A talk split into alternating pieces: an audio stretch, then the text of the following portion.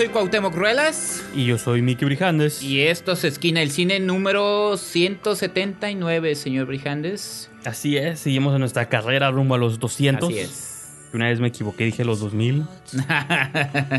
Nuestra carrera hacia los 2000 Así es.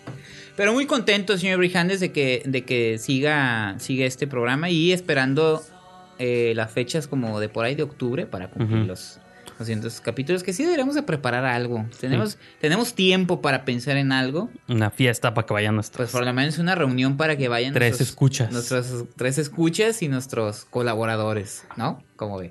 sí, no, que.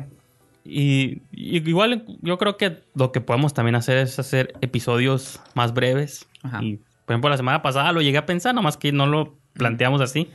Hicimos un maratónico episodio de dos horas, de que a lo mejor podíamos haber hecho uno de puras series de una hora Ajá, buena y otro idea. de una hora de puras películas. Sí, cierto, sí, cierto. Y así llegamos cada vez más cerca a los 200. Ya Pero. O no sé, experimentar como también ustedes díganos si les gustan más episodios largos, los medianos. Y eso que no teníamos invitado, porque usualmente cuando tenemos aquí un Es cuando se invitado, extiende más, ¿no? como se extiende, otra vez hoy estamos solos, ya nadie quiere visitarnos aquí en el podcast. No han tenido chances. Dicen que tenido- acaparamos mucho el micrófono y no los dejamos platicar. Como dicen, ¿para qué vengo si ni me dejan hablar? Exacto. Pero lo poco que contribuyen es muy bueno, es muy rico, ¿no? Lo poquito, la- las dos, tres palabras que nos comparten. Y, tam- y también porque nos aventamos un preámbulo de Infinity War. Entonces hoy vamos a continuar con otro preámbulo, tercera parte. No, ¿Por es qué? ¿Qué pasó? Continúa la saga Infinity War. ¿Quién, quién nos puso No, y- algo ahora? No, nadie. Yo sí voy a mencionar cosas, pero cuando llegue el último review, que es el principal de Deadpool. Este, pero entonces sí, cuando hay que esperarse al final para que oigan, Sí. para volver a meter a la mesa Infinity War, pero quiero comparar ahí unas cuestiones. Este, no solo porque sale Thanos en las dos, o porque Sí. sale Josh Brolin. El gran George. Eh, también, pues digo, rara vez lo hacemos, pero sí, usualmente lo hacemos al final, pero hoy lo que iba a hacer, no sé, al principio, como que visiten esquinadelcine.com, Ok. que es nuestra revista, la casa que hospeda este podcast, pero eh, pues esta semana ha estado como muy activa, hemos tenido bastantes reviews, bastantes colaboradores, muchos ya han estado aquí en el programa, otros están en proceso de visitarnos. Eh, ya estamos incluyendo cada vez más series también, Sí. porque sabemos que, y ahorita incluso en el episodio de hoy todavía vamos a mencionar series. Para que pues- vean nuestros eh, esquineros Ajá. que sí, Tomamos sí los escuchamos, sí tomamos en cuenta sus sus este Opiniones. sus opiniones, porque sí, sí lo, si te acuerdas lo, lo Sí, lo- sí, no, se nos llegaron a comentar hace varios meses. no y sí lo planteamos y sí dijimos, oye, pues hay que... Y pues digo, creo que tú ves más series que yo, nuestros invitados a veces ven más series que, que yo. Yo le- ayer teníamos una plática con nuestro compañero, colega Alejandro Sevilla, ah, sí. y le decía que yo veo pilotos y Ajá. así me gusten o no, luego ni les sigo, ¿no? Nomás me gusta como para decir que los vi. Sí. Entonces, digo, por ahí tengo pendiente esa serie Jessica Biel The Sinner, que nomás vi un episodio Ah, y que me estaba gustando, pero por algo no la sigo, ¿no? Ajá. En mi cabeza. Digo que es extraño porque hoy, en la semana pasada tú comentabas Cobra Kai Ajá. De esas sí vi bastantes episodios, como siete. Ujú. Que Esas son como- más cortitas Sí, son de 20 también. minutos, pero Ajá. pues también habla bien de que sí me engancho, ¿no? Pero, Ajá, sí. este, pues no sé, son varios temas en la mesa el día de hoy, series, películas. Ah, no, y en la revista que también nos Noticias. están viendo ya más Ajá, series. y Ajá. para concluir lo de la revista, pues sí, entren. Hay este, críticas de Alejandro, de, perdón, de Alberto Villescusa, César de Jarero. nuestro más reciente colaborador Juan Antonio Pantoja. Juan Antonio Pantoja, César que Jarero es- tiene unos videos y Javier Espinosa también con sus reviews de cine mexicano. Entonces, pues ahí tenemos un poquito de todo. Visiten la página, descarguen el podcast y pues vamos a seguir creciendo, ¿no? Ya tenemos poquito más de un año, un año y un par de meses. Ajá. con ya esta- cambiamos el diseño de la revista Ajá. también para que sea más atractivo para nuestros Entonces, esquineros. Entonces, pues, digo que todo esto va, pues va a seguir, ¿no? Entonces vamos a entrar de lleno con noticias. Hablamos que quieras añadir tú algo. No, adelante, señor Brijandes. Vámonos con las noticias para darle, darle este eh, camino a este, a este episodio 179. Pues nos hemos vuelto aquí como los cronistas no oficiales de la carrera de Guillermo el Toro por Ah, su paseo. boca de todos, sí, ya sé, su paseo post-Óscares. Ajá. Entonces, eh, habíamos mencionado, ¿te acuerdas de varios episodios de que Fox este, sacaba una subcompañía que se me olvidó el nombre? No, era Paramount Fox, no me acuerdo, pero... Paramount sacó una. Ah, sí, Paramount Players, pero era otra Ajá, cosa. Que, ajá. Fox había sacado una subdivisión de cine de género y habían, se habían jalado a Guillermo del Toro como su cabecilla, ¿no?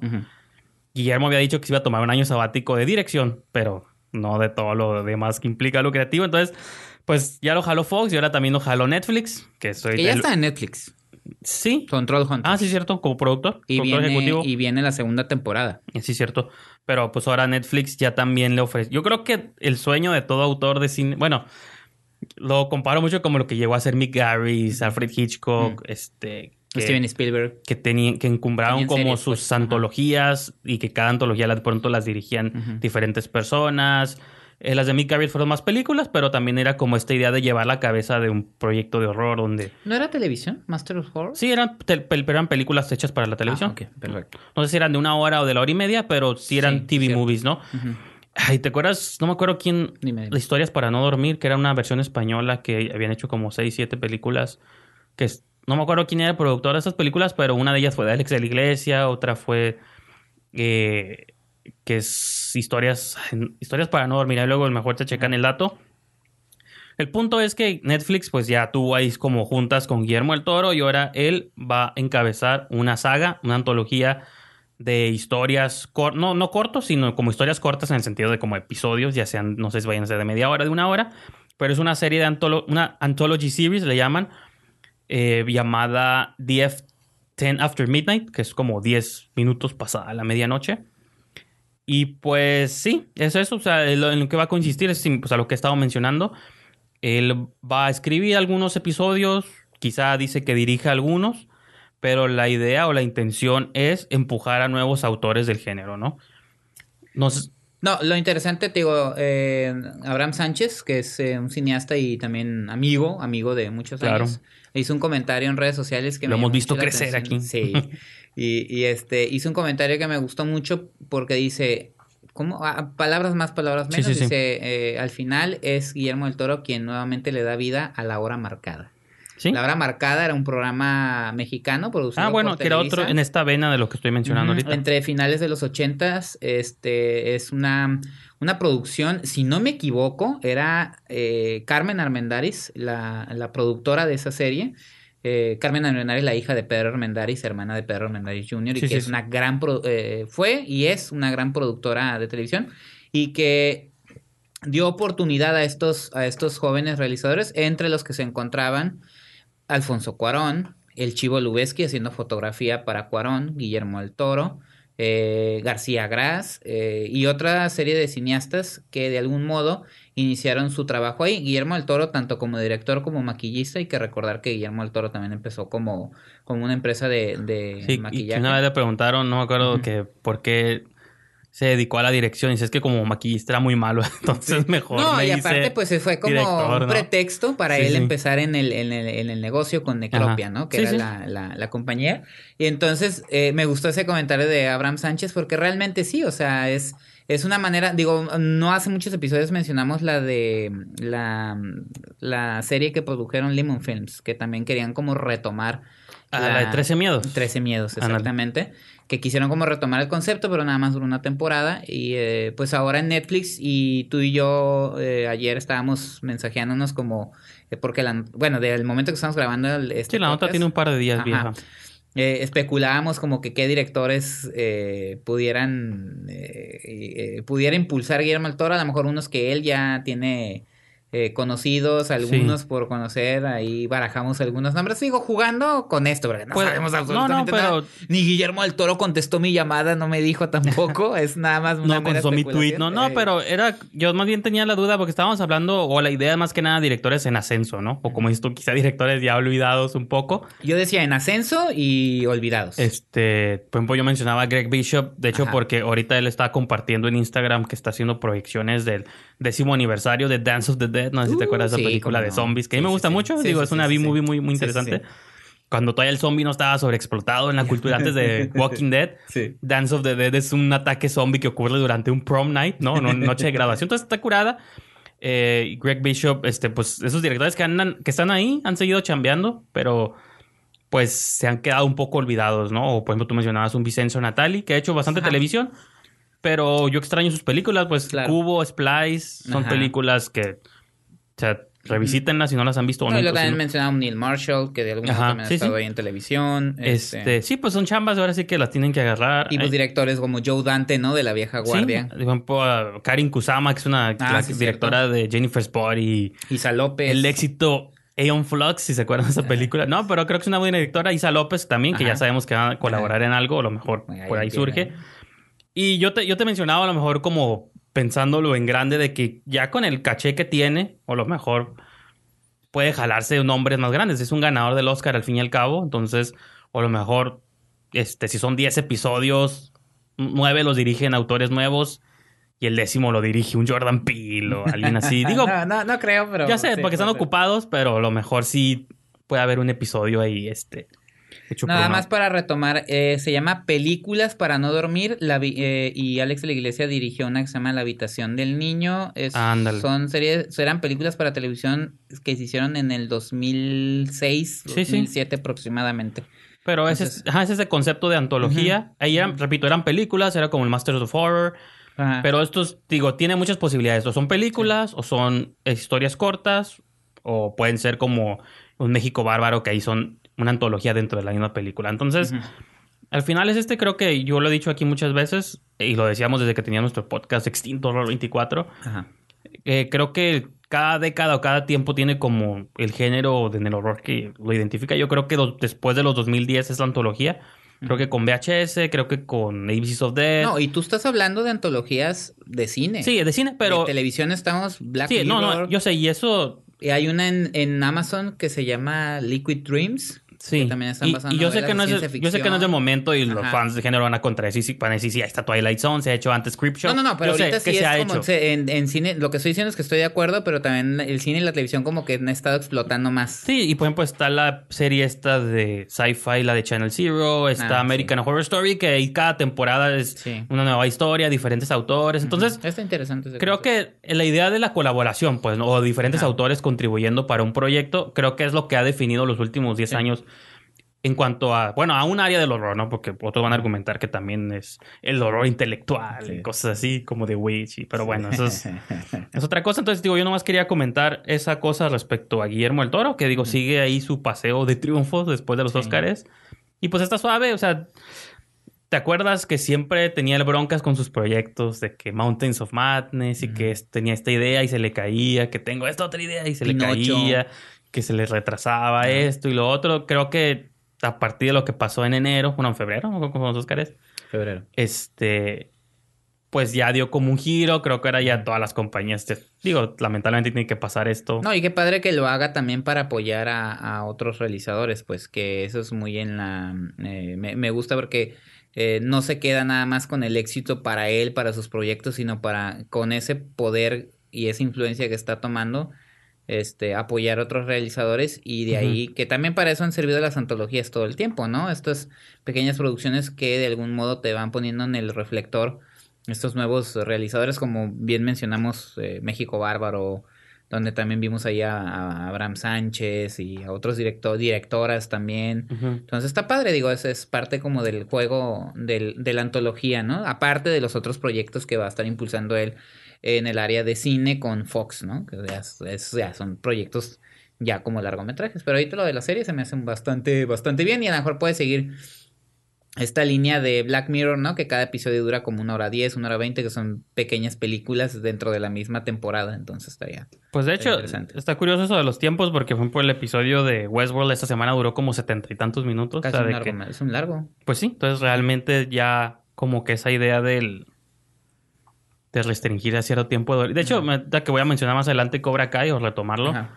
Hay episodios de veintitantos minutos y hay unos como de treinta y 36. tantos. Ajá. Ya como que también esta idea de someterse a ciertos tiempos o como a esas cuestiones de la tele abierta. Que cuando, por ejemplo, se queman este series en Netflix o en Amazon de, temporadas de, ¿cómo dice? de sitcoms o de cosas que llegaron a salir en tele abierta, si se dan cuenta, casi todos duran como lo mismo, ¿no? Sí, sí, 22 sí. minutos, Ajá. cacho, 22 minutos y feria, ¿no?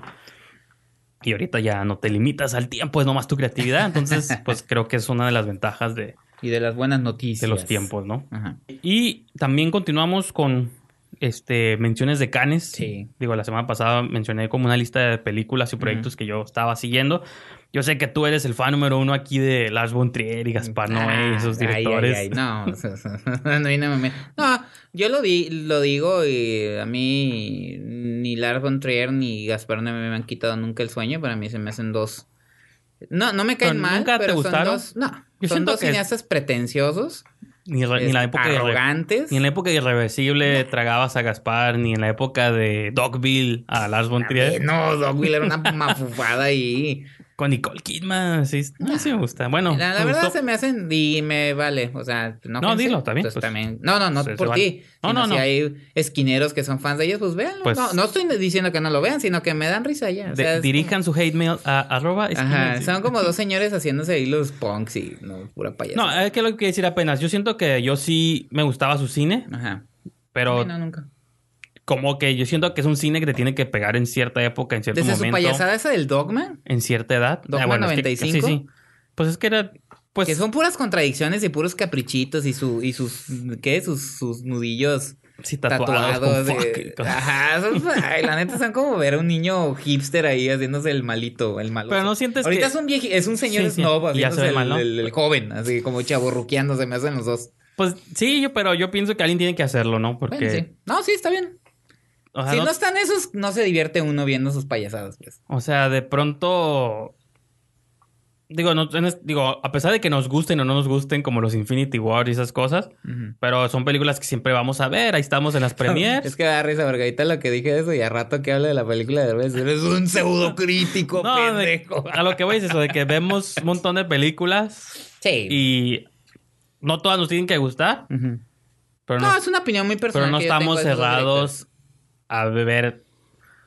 Pues ya son cosas que trascienden el cine, ¿no? Sí. Pero- entonces, y pues qué mejor foro para exhibirlas que se canes. Sí.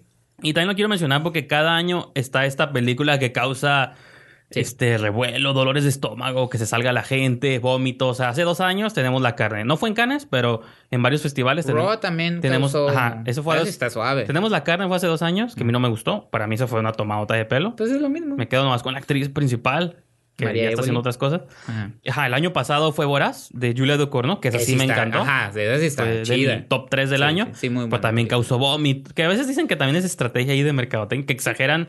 Nomás sale Bueno, una- hay gente que sí se con dos, tres, con la escena del dedo, sí, Sí. se asquearon. Entonces, y sí lo entiendo. O sea, a mí no, pero sí entiendo que puede provocar náusea. Entonces, pues el señor Lars von Trier este año está estrenando una película con Matt Dillon que se llama The House That Jack Built, o traducida al español sería La casa que Jack construyó. Será la traducción literal, que no tiene fechas de estreno, no sabemos cuándo la vamos a ver. Pero pues causó, este, esto está reportado en Variety y en varios medios, que causó revuelo, que se salieran 100 personas de la sala. Este, molestia porque dicen que es una movie que en el momento que llega es bastante misógina, es sobre un asesino de mujeres. Eso de la misoginia se lo estaban acusando desde Sí, desde siempre. ¿no? Pues sí, pero Bueno, sí, desde sí, sí, bien, perdón, sí, desde siempre. Que es desagradable, que lo abandonaron. Ted dice 100 walkouts, que son ajá, 10 personas, que- 100 personas que se salieron de la sala, pues de cuánto es el cine, ¿no? De, Ya sé. Lo que te bueno, es que cuál es- pues, sí, pues Francia, son- ¿no? Son teatros. Teatros de Ajá, mil sí, sí, personas sí. y pues sí, 100 poquitos, ¿no? Y pues sí, repito, la, la historia es sobre un asesino serial que es interpretado por Matt Dillon y que dice, bueno, no hay muchos detalles, o al menos no, no- no están mencionados, pero que es un asesino que se dedica a mutilar y, y estrangular sus víctimas, que la mayoría son mujeres, ¿no? La película también cuenta con Uma Thurman y Riley Coe, que es la nieta de Elvis Presley, Mm, que sale en Mad Max y ha hecho muchas películas. ujú. Y pues el punto es este, ¿no? De que en esos tiempos que llega, repito, es bastante incendiaria, misógina, que pues ya estamos hablando de otros.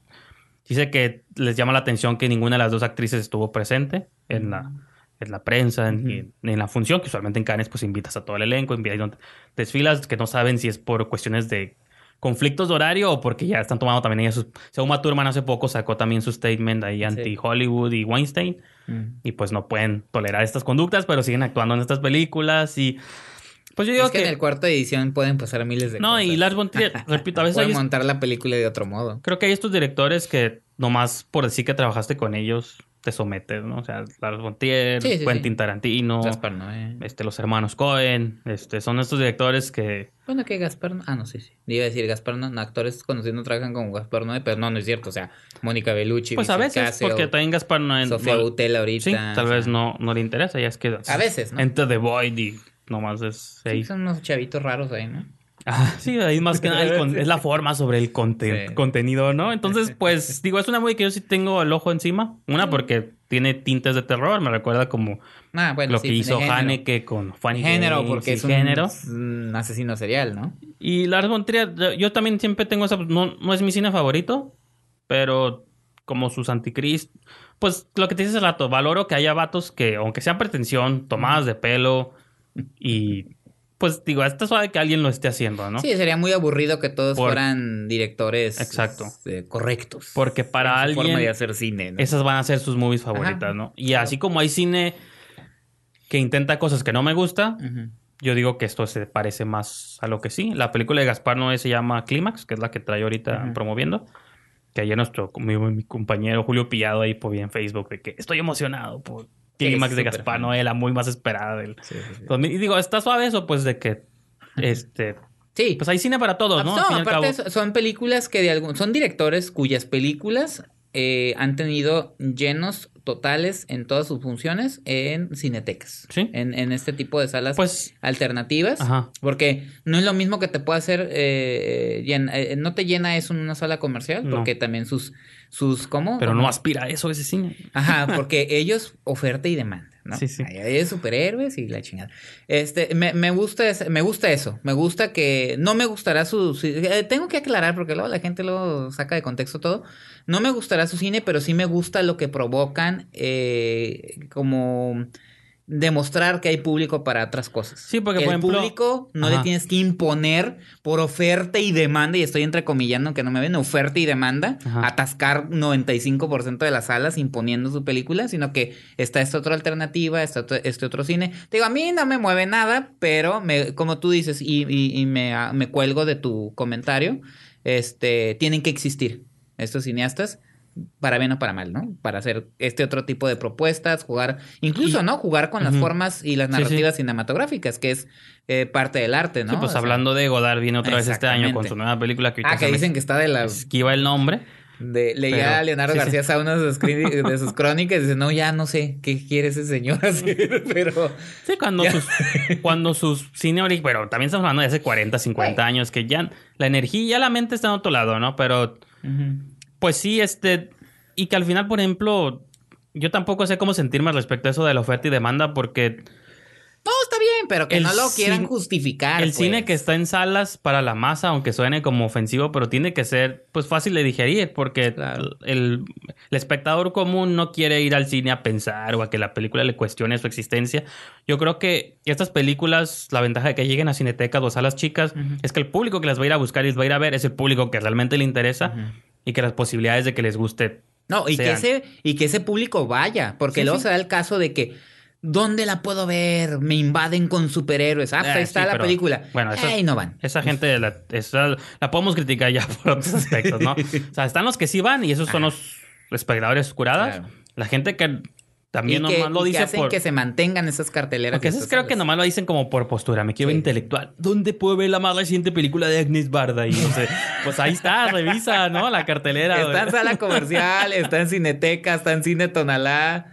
No te. no, Pero o sea, puro Infinity igual. Bueno, o sea, si te interesa, vas y la encuentras. Si no te interesa, no pretendas y a ver. Fíjate que, que Y no sé, pues es tampoco hay que. Aaron Soto, que es un cineasta de aquí de Tijuana, sí hay un comentario que hizo en redes sociales que a mí me gustó mucho, que es, si eres realmente fan, si realmente te gusta ese Sí, cine, sí. No importa dónde la pongan, tú vas a ir a verla. Exacto, y pues me sí. acordé mucho de cuando fuimos a ver la región salvaje al Sí. Digital Gym, que nos fuimos a San Diego, No, que pues nos- yo- me he ido al, a, Sendero a ver películas, o eh, ahorita Tuli, Que ya la comentaremos, eh, tuvo o tiene, o tiene horarios muy limitados. Y yo Sí. me fui a Macroplaza a. No, verla, fíjate pues, que yo la- yo la al vi en- horario que a mí se me acomodaba. Yo la vi en San Diego porque yo tenía intención de ver otra película, pero como que no se me acomodó el horario. No, y tenía la duda de si se iba a estrenar aquí o no. Y vi- dije, bueno, está Tully y pues digo, la quiero ver eventualmente. Aparte porque soy fan de Mackenzie Davis. Dije, ah, pues la, la vi y terminó encantándome, ¿no? Ahorita la vamos a comentar, Sí, pero este, pues digo, también de pronto, digo, bueno, no estoy diciendo de que tengan que cruzar la frontera, pero digo, me refiero a que hacer estos esfuerzos por ir a ver películas, pues digo, yo he tenido chance de ir al Digital Gym y a otros cines allá, que digo, bueno, pues quiero ver la película, ¿no? Entonces, Sí, esa gente que reclama ajá, sí, sí. la invasión de películas, porque tienen sus dos caras de la moneda, o sea, tanto la, la invasión de la película, pero Sí. también los que se quejan, pues hay, hay maneras de buscar otras películas. Sí, no, y no, no todo va a llegar a Cinepolis Cinemex. Claro. pues. y aún así siento que siempre esas salas tienen su película ahí extraña. O sea, esta semana no, no la alcancé a ver porque ya medio flojera. Tiene una película ahí de terror con Maggie Q que... Digo, ¿cómo llegó esto? Pues que ya lo hemos dicho ese fenómeno de que aquí Ajá. llegan películas de hace dos años Sí, en sí, Estados Unidos directas a video, pero aquí son estrenos comerciales, ¿no? Se llama Pesadillas Oscuras. así, no si te Ah, acuerdas. ¿no viste el título? Siniestra, ¿no? Ah, Pesadilla Siniestra, Sí, algo, sí, es lo mismo. Sí, Títulos genéricos, ¿no? En inglés se llama Slumber y Ah, ok. repito, pues son movies que aparecen siempre aquí en cartelera, no sé cómo llegaron, pero hasta incluso en ese aspecto si quieres ver horror dices, bueno, ya vi Strangers, ya vi Verdad o Reto, ah, mira, vamos a ver. Pesadillas siniestras opciones, y ¿no? ahorita está este una que se llama Home que no hemos visto, pero pues ahí está una opción alternativa. De hecho, yo ahorita me, me acaba de llegar el correo, digo, para cuando estemos, cuando se publique el episodio, ya se han de ver este proyecto algunas películas, pero viene la 67 muestra de la Cineteca. ah, claro. 64, perdón. 64 Muestra Internacional de Cine que llega el jueves a la Cineteca Tijuana y la verdad ahí está la de Rostros y Lugares. Ah, de hablando de Ajá, está eh, viene una película que nunca se estrenó comercialmente de Carlos Carrera que se llama De la Infancia. Ah, ok. Este, que ahorita Carlos Carrera próximamente va a estrenar su animación, este... Ana y Ana y ok. Bruno. Ah, sí, Ana y Bruno. Entonces está, está, está interesante esa oportunidad de, de ver estas películas, entonces Pero no hay cine. No hay cine. No, no hay lugares para No ver hay cine. lugares para pero sí, sí hay, pero bueno. ¿Qué es, qué es eso del cine tonalá? ¿Dónde- Pura contradicción. Se fija usted, señor Brejandes, de repente nos enojamos, Así de es el repente arte. nos enojamos, nos No. enojamos con la movie, luego nos enojamos con el público. Pero este, no se lo tomen a pecho, señores. Para eso estamos también nosotros para poder, eh, como dijo el gran crítico Carlos Bonfil, a veces el crítico también tiene que funcionar como promotor. Entonces, no nos quejemos, mejor los invitamos a que busquen la cartelera de la Cineteca Tijuana, de Cine Tonalá, de Seart. Y este, creo que son es, ah, y de Digital Gym en San Diego. Pues digo, pues está, está aquí en corto, no es caro realmente. Y este, pues pueden ahí checar carteleras alternativas, ¿no? No, y aparte, bueno, si van a lugares como Digital Gym, pues están también apoyando a esos espacios, ¿no? Sí, Porque el Digital que Gym, mantengan. Digital Gym funciona como una especie de non-profit, les llaman. Aquí son como, ¿qué serían? Como, bueno, no, no existe el concepto, es como asociación civil, pero Ah, son como estos de que lana que entra realmente estás haciéndolo para apoyar al que changarro y para que no se caiga, ¿no? Claro. Entonces, pues yo creo que sí es un esfuerzo también. Estás apoyando el cine, ¿no? Entonces, eso. Pues eso. Entonces ya podemos pasar a nuestros. Bueno, que son poquitos, Sí, pero va a vamos. ser rápido. eh, los recaps de series Ajá. que hemos estado viendo. Cada quien se mantiene en su género. Sí. Tú en la chafés y los Yo en la chafés y usted en lo chingón, ¿no? A huevo. sí. Bueno, empiezo yo, señor Bejanes, para Claro. terminar con la chafés, como usted dice. Ah, este. Capítulo 4 de Luis Miguel, la serie. Eh, eh, una serie que ya, ya, en sus cuatro capítulos se ha convertido en un En tu favorita de toda la No, vida. No, no, no, no, déjeme terminar. En un verdadero fenómeno dentro del público mexicano. Algo que no sucedía en las series, creo yo. Digo, series, series. No me vengan a decir ahorita que El Señor de los Series, por- de los- porque eso es una telenovela tal cual disfrazada de serie. Ahora, ¿qué es lo que pasa con Luis Miguel? Este cuarto capítulo provocó muchos memes en redes sociales. eh, porque, eh, eh, pues, se sigue, creo que sigue este camino que yo había mencionado el, el capítulo pasado de que, pues sí, estamos viendo, no quiero decir que es una telenovela disfrazada de serie porque realmente creo que la que la, la hace diferente a una telenovela es la manera en la que está escrita y la manera en la que está manejando de algún modo Humberto Hinojosa y Natalia Beristain eh, los tiempos en la, en la, en cada episodio, porque está jugando con el tiempo. De repente estamos en el pasado y regresamos al presente, a un presente de 1987, o sea, no al Sí, sí, sí, presente no presente, 2000. Sino al presente donde la serie se está estableciendo como eh, la vida que está llevando Luis Miguel en, su ascenso y cómo el pasado en su infancia y la relación con su padre y su madre afectó o justificó eh, eh, en el en- no, en el no en el mal sentido de que oh te estoy justificando todo pero de algún modo entendemos por qué las actitudes de eh, Luis Miguel en su desarrollo como artista. Entonces eso a mí me, me, me- te- tengo un amor-odio por la serie. Sí, sí, sí. Ya, es amor-odio, ¿no? Porque de algún modo La vas a seguir viendo. ah, la voy a seguir viendo. Me gusta que eh, ayer se los comentaba, es como el efecto de la, de la, de la literatura que no es, eh, no es esa literatura densa y, No, hay- y hay- con hay- propuestas. Pero que invita, no sé, a lectora que, a, a personas a que se hagan No, lectoras. y hay un, Para mí, hay un término serie- que utilizan, perdón, hay un término que utilizan mucho los gringos que se llama el hate watch, ¿no? De que lo han aplicado mucho con The Walking Dead. Dicen, es una Ah, serie que odio, Ajá. que me caga, o sea, ya no está haciendo nada nuevo, pero mi inercia dice que tengo que seguirla viendo Ajá. porque pues quiero ver qué va a pasar. Entonces, Sí. y le pasó a mucha gente como con Lost o de pronto Ajá. con estas series que ya no les están gustando, pero Sí. tienen que seguir. Entonces, es hate watch porque la estás odiando, pero tienes, sientes que tengo que seguirla viendo, ¿no? No, no la odio. No, no, es un decir, pero a lo mejor Entonces, llega a que ese dije extremo, sí, sí. por tratar de explicar un poquito lo que me está pasando con la serie. De algún modo, no es decepción, sino que bueno, dije ya. Este Luis Miguel ya es una víctima, ya le están pasando cosas peor que a Mariela del Barrio. Pero qué guapo es Diego Boneta. Ajá, Oscar, el, el Luis- Luisito Rey, el villano, pues ya yo decía de broma con mi esposa, le digo, ya nomás le falta su parche de Catalina Krill, para los que no entendieron la referencia, lo siento, tengo, ya soy de otra generación, pero un villano, villano, Ya- maquinando cosas. Ya lo habías referenciado aquí hace Sí, ya, varios Lobos. Este. Pero le doy, me, me gusta, y te lo mencioné yo ayer, me gusta que... Está generando algo, ¿no? Está gen- una serie mexicana esté generando esta emoción por verla, por verla. Creo que era un fenómeno que no sucedía desde las telenovelas en, en- Sí. en décadas pasadas, donde la telenovela se convertía en un verdadero fenómeno. Las telenovelas dejaron de ser lo que son ya, desde hace muchos años, son lineales, son monótonas, ¿Crees son que aburridas. ni Club de Cuervos generó eso tampoco? Ni, No, ni Ingobernable, porque- ni nada de esas cosas. No, No, güey, no, no, Ingobernable poquito. Son preguntas. Club de nomás, Cuervos también. Yo porque no las he visto, pero de- obviamente, pero... Quieras o no, Club de Cuervos es la gente, al ser un tema específico de fútbol, si a ti te caga el fútbol, no la vas a ver. Ni aunque te digan que esté buena.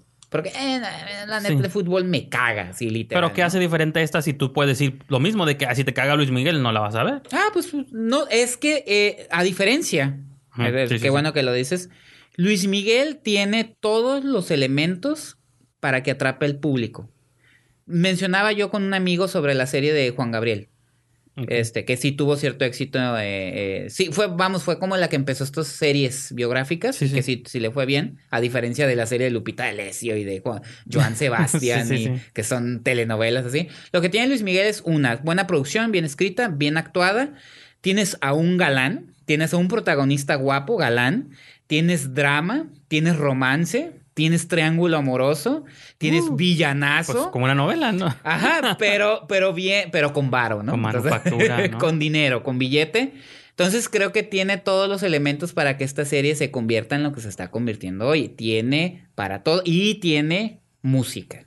La música está Que es la música de Luis eh, de Miguel Luis original. Miguel pues, y o sea, que ahorita está otra vez en Spotify, ya todo el mundo quiere comprar, este, la, Y- quiere descargar la música, quiere ir ya a sus conciertos. No, y fíjate que es, es tiene intriga. Ah, No, fíjate que, digo, estaba escuchando entrevistas con los creadores de Cobra Kai y cosas así, de que dicen, para bien o para mal, tras el éxito de Stranger Things Ajá. y esas cuestiones de la nostalgia, pues la nostalgia ahorita ya es, se puede vender, entonces Luis Miguel está apelando a la nostalgia, así como Sí. Cobra Kai apela a su propia Sí. nostalgia, Stranger Things es su propia, entonces No, y te digo, se entiende porque esto, está entrando pues. a esta, o sea, la generación que la está Ajá. viendo, que la gente quizá de 30 adelante, Ajá.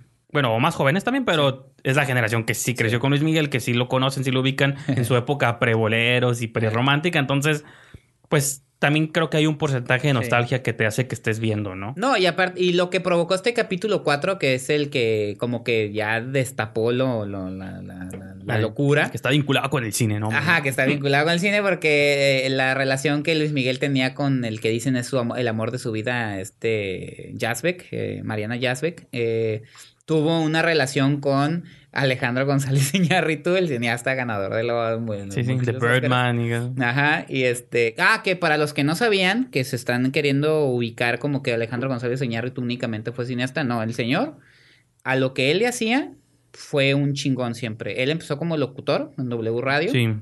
Un locutor muy importante, y en la época en la que lo retratan en la serie de Luis Miguel, él ya estaba entrando en la publicidad. Para los que se acuerdan de El Canal de las Estrellas, nuestro canal, es una campaña que él creó. Entonces, eh, ella era un chingo. O sea, sí, cuando sí. llegó a hacer cine ya era como que ahora que me falta ¿Qué me cine, falta? sueño, no, que ocupo mi Oscar. Quiero un Oscar, se gana su Oscar. Eso es de admirar de Alejandro González Iñárritu. Pero entonces aquí ya está el triángulo amoroso de que pu- como fue novia de, de Mariana Jasper, le cimbró y el tapetillo, Sí, sí, Luis sí. Miguel se ardió, terminaron la relación y se creó una canción ahí famosísima de Luis Miguel, que no me acuerdo cuál es, pero mi esposo sí se la sabe. Este, entonces, ese tipo de... Ah, salió Stephanie Salas, que es eh, eh, un la, la mamá de la hija no reconocida de Luis Miguel. Entonces, si te das cuenta, todos estos elementos de de algún modo provocó... Este, ah, y hay un chiste eh, que se convirtió en un chiste de que ya sabemos por qué Luis Miguel no sabe muchas cosas porque lo sacaron de la escuela para, para seguir su carrera musical, pero hay una escena chistosa donde lo están haciendo hacer las tablas del 7 y hubo un error como de la producción, de que en vez de decir 7 por 1, 7, dice 7 por 1, 1.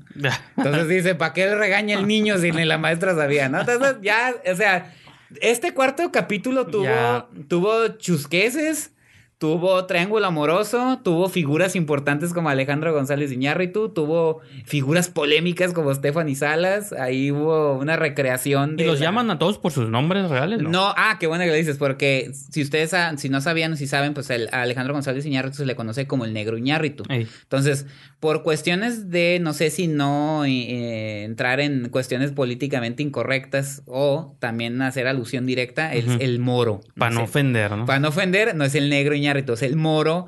Stephanie Sales es Sophie. Este, ahí recrearon la boda de Yuri. No, un montón de cosas. Entonces, eso es lo que tiene el cuarto capítulo. Y ya, pues, no sabemos qué va a pasar en el quinto, ni en. Creo que son 10 capítulos totales que están saliendo. Se muere Luis Miguel al final.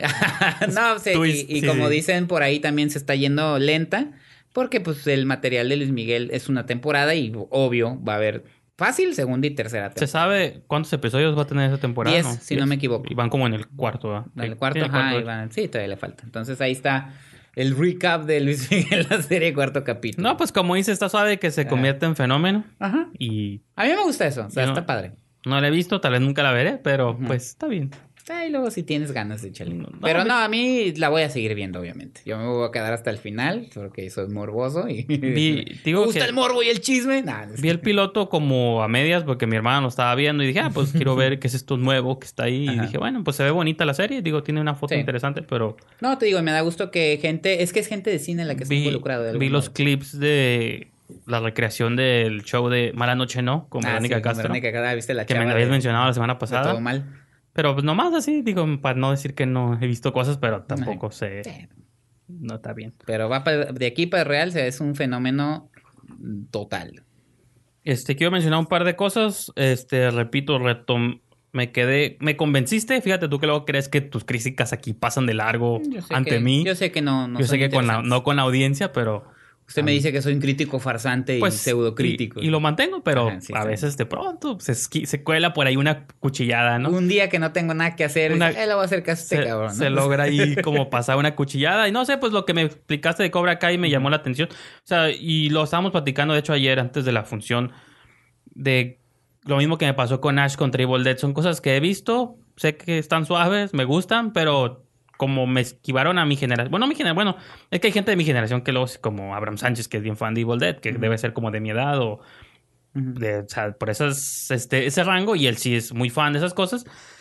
Yo digo, me gustan, pero no las veo como con la nostalgia, misma nostalgia que veo quizá otras cosas, ¿no? Como Power Rangers o cosas así que a mí luego me pegan por un lado que a la mayoría de la gente Sí. pues le valen pito, ¿no? Entonces, eh, a mí, más que, o sea, creo que lo que me convenció a verla no era tanto porque sea fan de Karate Kid, porque a mí realmente pues me vale, nunca he sido fan de esa saga.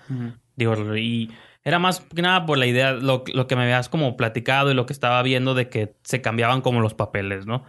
En la película original, este, pues era Daniel Rus LaRusso, el, tu protagonista, tu héroe, y Johnny Lawrence, pues era tu, el antihéroe, el malo, pero luego a través del internet, a través de otras series de televisión, se empezó a desarrollar como teorías y comentarios de que si analizas bien la película, realmente el bully era Daniel y Johnny era nomás víctima de las circunstancias, ¿no? De que era, había sido víctima de, pues como de abuso familiar, Ajá. su entrenador de los Cobra Kai, pues era, no me acuerdo el nombre del personaje, pero pues se acuerdan todos de este golpea la pierna Johnny, ¿no? Que entonces, que ha hecho una referencia en Deadpool 2 de, Sí. esa, de esa frase.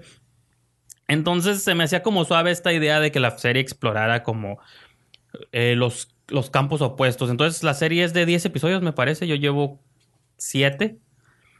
Y pues creo que los elementos que me vendiste o los elementos con los que están vendiendo los creadores de la serie, sí, sí los compré, como este cambio de papeles. Ujú. Que tú me argumentabas que tiene dos protagonistas, yo sí sigo creyendo que es Johnny Lawrence, el... es- Pues es que también conocemos los problemas de Daniel LaRusso, Ajá, pero como padre. de... creo que sí, como, o sea, creo que, pero creo que las, no sé, será que como Daniel ya está, tiene un trabajo fijo, tiene una esposa atractiva, ¿no? Pero- Una, una familia, digo, no llegó al final, pero tiene una familia bien, con pedos de adolescentes, pues al fin y al cabo, niño gordo que no deja de comer, o sea, grosero, aparte. ajá, y que sigue jugando, se la pasa jugando, Ajá. ¿no? Su pies, no sé qué, esa madre. Sí, no. Yo ya estoy fuera del juego, entonces... tu Nintendo, vas a Este, decir. su Nintendo, su Game Boy Color, ¿no? no, era un PS Vita o no sé cómo se llama. Este. Pues no sé, sus pedos son como dos hombres que han vivido como con complejos y marcados por un momento muy específico de sus vidas, ¿no? Los, cuando eran jóvenes y peleaban en torneos y bueno, Daniel tenía como las enseñanzas de eh, ay, se me está Miyagi. Miyagi. Ajá. ¿Cómo? Si Pat Morita se, ya se ven que no es de mi tiempo. No, es que si Pat Morita, pero Ajá, no, el no, Mr. Miyagi. Entonces, y como ese cambio de roles, pues, ¿no? De que eh, ahora este, Johnny retoma la idea de Cobra Kai, pero está entrenando a los losers. Y Daniel LaRusso está entrenando al chico malo, que es el hijo de Johnny. Es como hasta novelita adolescente de pronto. Creo que las partes que menos me gustan son las que abordan como los pedos ya de los hijos. Ujú. Que le gusta esta, pero también le gusta el otro. Y me hacen bullying el otro. Las cosas con las que me quedo es la personalidad de Johnny, como que se quedó atrapado en los 80. Entonces, políticamente incorrecto, insulta Sí. a los gordos, los Misógino. freaks, misógino. Y, y está suave, ¿no? Como que es por las mismas razones que me gusta Deadpool, ¿no? Está curada que en esos tiempos haya series o películas Les valga madre. que les valga pito. O sea, aunque sí se, te lo ponen como un espectro de que en esos tiempos ya todo es diferente, señor Johnny, pero él sigue fiel a sus ideas. Y creo que esas, digo, es la exploración de esos dos personajes y cómo hice twist, creo que es con lo que me quedo. Hizo Sí, que, digo, me, me faltan como tres episodios, pero Ujú. Hasta donde me quedé, creo que va, Va bien. pues, Y ya se anunció la segunda temporada. o sea, lo, lo compré, ¿no? Ajá. Sí le, sí le fue muy O sea, bien. incluso la escena cuando Daniel va a visitar la tumba de Mr. Miyagi, digo, ah, Ah, Pues está suave porque incluso aunque seas fan o no de las películas, pues son de esas, es como Rocky, son películas, te sabes la trama aunque nunca hayas visto la película, ¿no? Porque Sí. han estado tanto en nuestra cultura pop, la patada de la grulla, o sea, todo, este, los disfraces de esqueletos, ¿no? Como todas estas referencias creo que las, las tenemos como ya no más por este, entender la cultura pop, entonces creo que en ese aspecto también funciona y otra vez, es- hay una crítica en la página que hizo este Pantoja, Juan Antonio. Pantoja, él habla un poquito de esto que yo siento, pues, de que es el negocio de la nostalgia, ¿no? Que, pues, se vale o no se vale, pues, quién sabe, es lo de los tiempos. Siempre ha habido nostalgia, como dice, la critican ahorita, pero en los ochentas se hacía vaselina porque había nostalgia por los cincuentas, ¿no? Ajá, Entonces, sí, sí, sí. o Marty McFly, este, viaje, al- Próximamente va a ser nostalgia por los o 90. sea, en Viaje al Futuro, Back to the Future, ya había nostalgia por los 50 de los Sí. 80. Entonces, tampoco es algo de ahorita. Siempre ha habido nostalgia por tiempos mejores, ¿no? Entonces, era nomás ese como el comentario. Y para ya terminar esta sección de series, tú mencionaste el episodio cuarto de Luis Miguel. Yo menciono el episodio número cuatro de Westworld. Que este, creo que más interesante, bueno, no más interesante que lo que pasó, creo que es, pues, a los que estamos siguiendo es interesante lo que pasa en el episodio, pero lo que creo que es importante lo que pasa detrás, porque fue el debut directorial de Lisa Joy, Mm. Nolan, que es la esposa de Jonathan Nolan. Eso, ellos son los co-creadores de la serie. Eh, Nolan, bueno, el hermano Jonathan no se ha dedicado mucho a la dirección, es más que nada como a Guionista. desarrollar proyectos, guionista. Eh, pues su esposa obviamente tampoco, han sido co-guionistas, productores. Y ahí creo que el director de la familia pues fue Christopher, ¿no? Entonces, Bueno, no sabemos en un futuro. sí, sí, sí. Pero en este episodio decidió, bueno, no sé, se decidió que Lisa Joy iba a hacer su debut, no solo en series, en todo en la historia, o sea, su debut directorial en todo, ¿no? Ujú. Entonces digo, como que reunió todas sus influencias, todas las cosas que ha visto, se juntó con su cuñado, eh, eh, dame unos tips, ¿no? Acá, ¿cómo hiciste en Dunkirk esta secuencia? No, No, y, y fíjate que lo curioso, y fíjate, yo me quedé como con ese feeling cuando lo vi, pero no supe cómo materializa- materializarlo, por así decirlo. Luego empecé a leer varias reviews de, de personas que hacen recaps de la serie y dicen que es uno de los episodios mejor dirigidos de, de la saga, bueno, de la de serie. lo- ajá, de lo que va de la Incluyendo los 10 temporada. de la pasada y estos Ok. cuatro, estos 14 episodios. Y dije, sí, es cierto. Y ya que me puse como a analizarlo, es uno de los episodios que tiene como más elementos de horror, como eh, introduce elementos visuales de ciencia ficción, unos planos secuencias muy interesantes. Y digo, estás, estás- digo, no es como que, no quiero, ya saben que yo aquí estoy en contra de este, de que el argumento de mujeres directoras, pero pues está muy suave que el debut de una persona, y es dicho es un episodio casi de setenta y tantos minutos, pues, puedes decir que este incluso su debut fue con un largo mini largometraje. Ujú. Eh, pues creo que sí está como muy suave, ¿no? Como que todos los elementos que empieza. Eh, la serie esta segunda temporada, y creo que aquí se materializa un poco. En la primera temporada, digo, son hacer spoilers para que los que no la están siguiendo, pero pues lo siento. En la primera temporada solo se plantea la idea de, de androides y humanos, ¿no? Y los androides tienen alguna especie de inteligencia, pero la inteligencia siempre ha sido manipulada por los humanos, porque pues, son los que te, los programan y les ponen, les dan las instrucciones de qué hacer, cómo hacerla. Obviamente se ha estado desarrollando a lo largo de estas dos temporadas cómo esa inteligencia artificial ha estado empezando a cobrar, no necesariamente, han estado empezando a cobrar como conciencia de sí mismos, pero al mismo tiempo a lo mejor como hay un elemento ahí más místico, ¿no? Por así decirlo, que es lo que los está empujando, güey, a creencias divinas o cosas así. Eh, creo que ahorita en, en este episodio es la primera vez que se introduce explícitamente la idea de que hay como un tercer tipo de entes. Ujú. Se- yo sé que la cita no, es- no es la mejor referencia, seguramente hay mucho mejores, pero ¿se acuerdan de la película de Transcendence, Trascendental con Johnny Depp? Y de algún modo tiene que ver porque el Ajá. director de esa película era el director de fotografía de Christopher Nolan, ¿no? No me acuerdo, fíjate. Sí, ahorita Sí. te checo.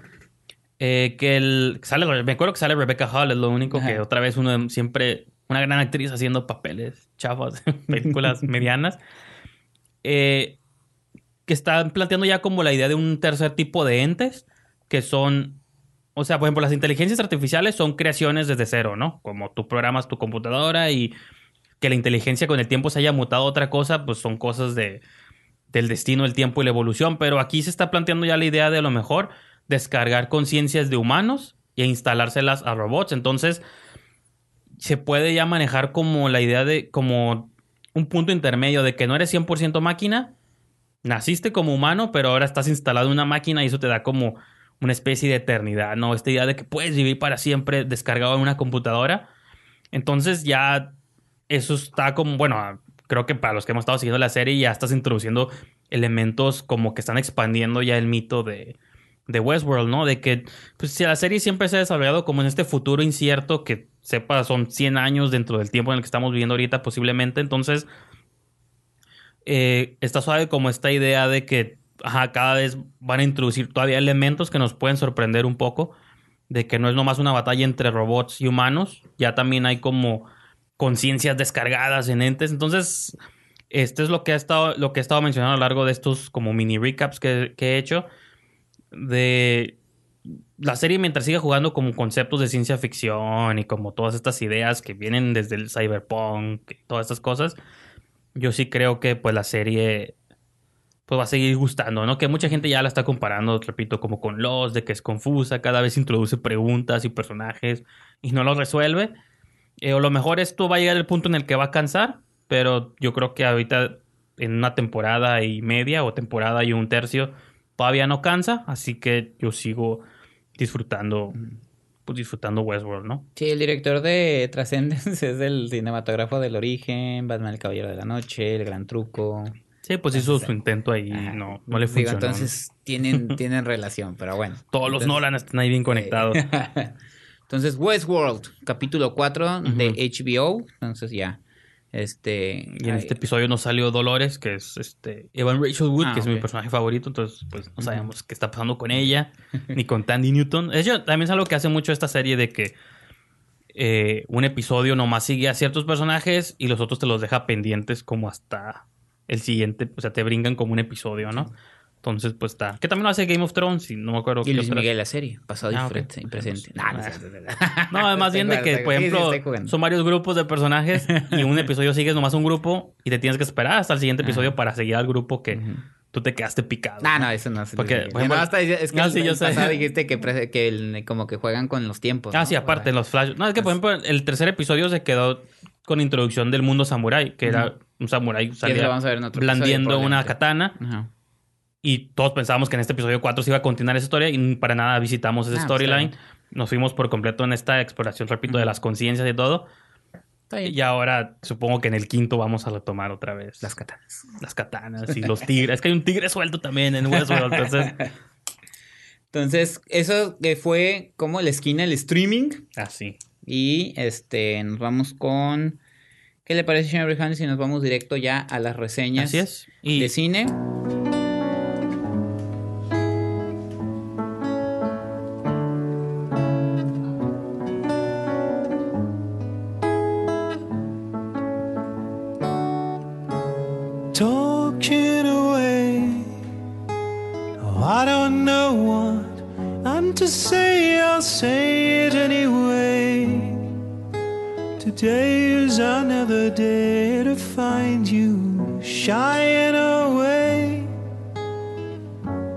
Coming for your love, okay, and take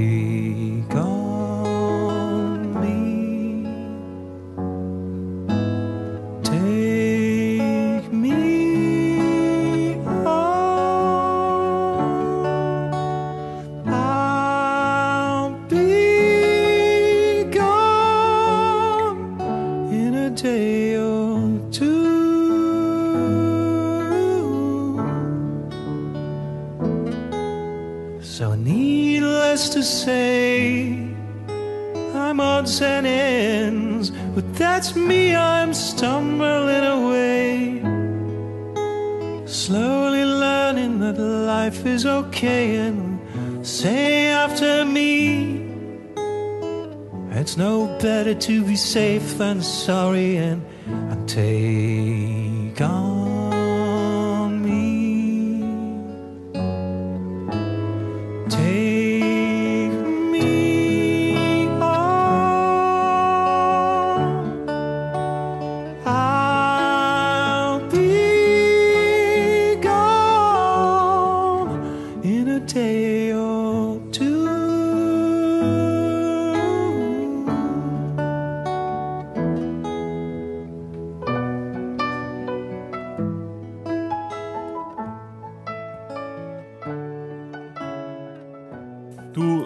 el gusto de aventarte al agua.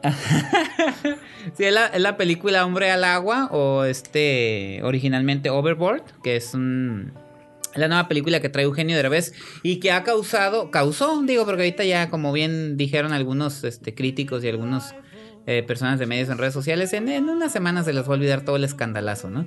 Eh, antes de estrenar la película, Eugenio Herbes vino, estuvo envuelto en eh, algunas declaraciones. Para algunos desafortunadas, para otros, entre los que me incluyo, están sacadas de contexto. Eh, lo, lo involucraron hasta en comentarios políticos eh, relacionados con nuestros candidatos presidenciales. De verdad, todo a, a conectar todo. ¿no? Pero eh, todo distorsionado y después lo, este, lo, pues lo, lo fue invadido por el hate masivo sobre una entrevista que tuvo con Adela Micha, una entrevista de una hora de la que extrajeron 2 minutos 30, donde se decía que, este, palabras más, palabras menos, Eugenio Derbez decía que le estaban preguntando sobre las nuevas generaciones y su desarrollo y él hace un comentario como que ahorita, así lo entendí yo, Sí, sí. que más que apasionarse por el proyecto, primero están en- pensando en la inmediatez y en cuánto vas a pagar antes, Mm. de, antes de compartir qué van a hacer las dos partes. Pero pues, todo lo interpretó como pinche viejo tacaño, engreído, creído, no vales nada, basura humana, todo. Entonces yo como que no dimensionaba. Esto nomás lo quiero mencionar porque yo no dimensionaba el odio que hay alrededor de Eugenio Derbez. Yo lo interpretaba como un desprecio hacia su pro- sus proyectos como el que yo tengo con Adam Sandler. Que yo digo, me dan hueva las películas de Adam Sandler, no se me hace un Sí, buen co- comediante. Que tuvo una época en la que. Ajá, y pues- que digo, y que, y que al final simplemente digo, pues no las veo y ya, ¿no? Pero me doy cuenta que el desprecio hacia la figura de Eugenio Derbez, este, es como, ah, para mí se me hace exageradísimo, exagerado, fuera de proporción. Pero tú de dónde- No lo entiendo, ¿De qué dónde no lo crees que es? comparto. Si tuvieras que hacer una conjetura de dónde crees que surge de la televisión. Fue de la televisión. Bueno, lo que hizo post sus Ajá. programas, ¿no? Es un hombre que viene de Televisa y que salir de Televisa prácticamente es un, ex- un, esti- una- un sello marcado como si el mismísimo Satanás te hubiera marcado Sí. las nalgas ahí, Sí, ¿no? sí, sí, sí. Este, dos, que este, pues el humor puede o puede o no gustarte y que los últimos proyectos de Eugenio Derbez para mí son, aunque a mí no me parece un mal comediante y yo no tengo ningún reparo en decir que yo sí disfrutaba de sus sí. programas, lo que hizo al final es bastante malo. La familia Peluche es una porquería de programa. Pues tenían que chambear, ¿no? Y eso es lo que a veces la gente no entiende o no sabe diferenciar. Una cosa es que no te guste un proyecto o un producto que él haga. Y otra cosa es que por decir que no te molesta, todo te gusta.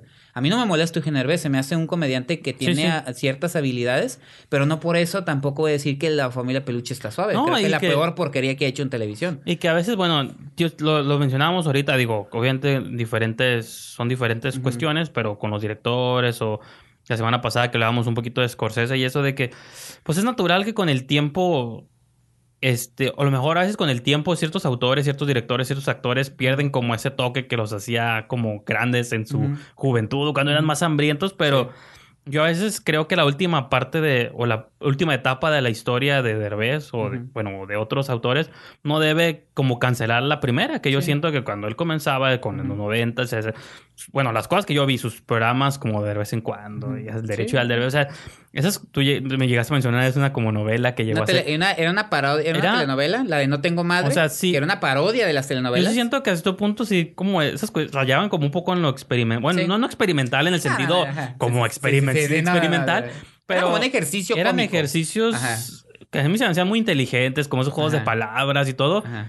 que yo creo que sí es un antes y un después para la comedia de cierto punto en los noventas, ¿no? Que Ahora, pero pues también todos tienen que chambear y hay un podcast que hizo con Anna Faris, Ajá. ahorita que están promoviendo esta película, en el podcast de ella, ella lo entrevista y dice que pues que él tenía, o sea, también funciona con esos contratos de exclusividad y que si no estás jalando Sí, luego sí, te los claro, quitan y y está suave porque si recibes un sueldo mensual y pues bastante decente, Ajá. pero Sí, sí, si sí. no chambeas por cierto tiempo, pues oye, también porque te estamos pagando, entonces Claro. tenía que seguir ahí de alimentando. Y está curado porque lo dice así, no tan abiertamente, pero lo interpretas. ¿no? Más uno que sabe cómo funciona aquí el sistema de entretenimiento mexicano. Entonces, y también, este, él dice que sí tenía muchas ganas de hacer cine, pero por mucho tiempo también estaba, digo que sigue haciendo lo mismo, pero Sí. que él sentía que estaba encasillado como comediante y que no lo dejaban hacer como tener más control en ciertas cosas, ¿no? En, Claro. en cuestiones de cine, tuvo que irse a Los Ángeles, abrir su estudio de producción en Los Ángeles. Entonces, está, muy, está muy curada esa historia porque y hacer castings. Creo que conoces al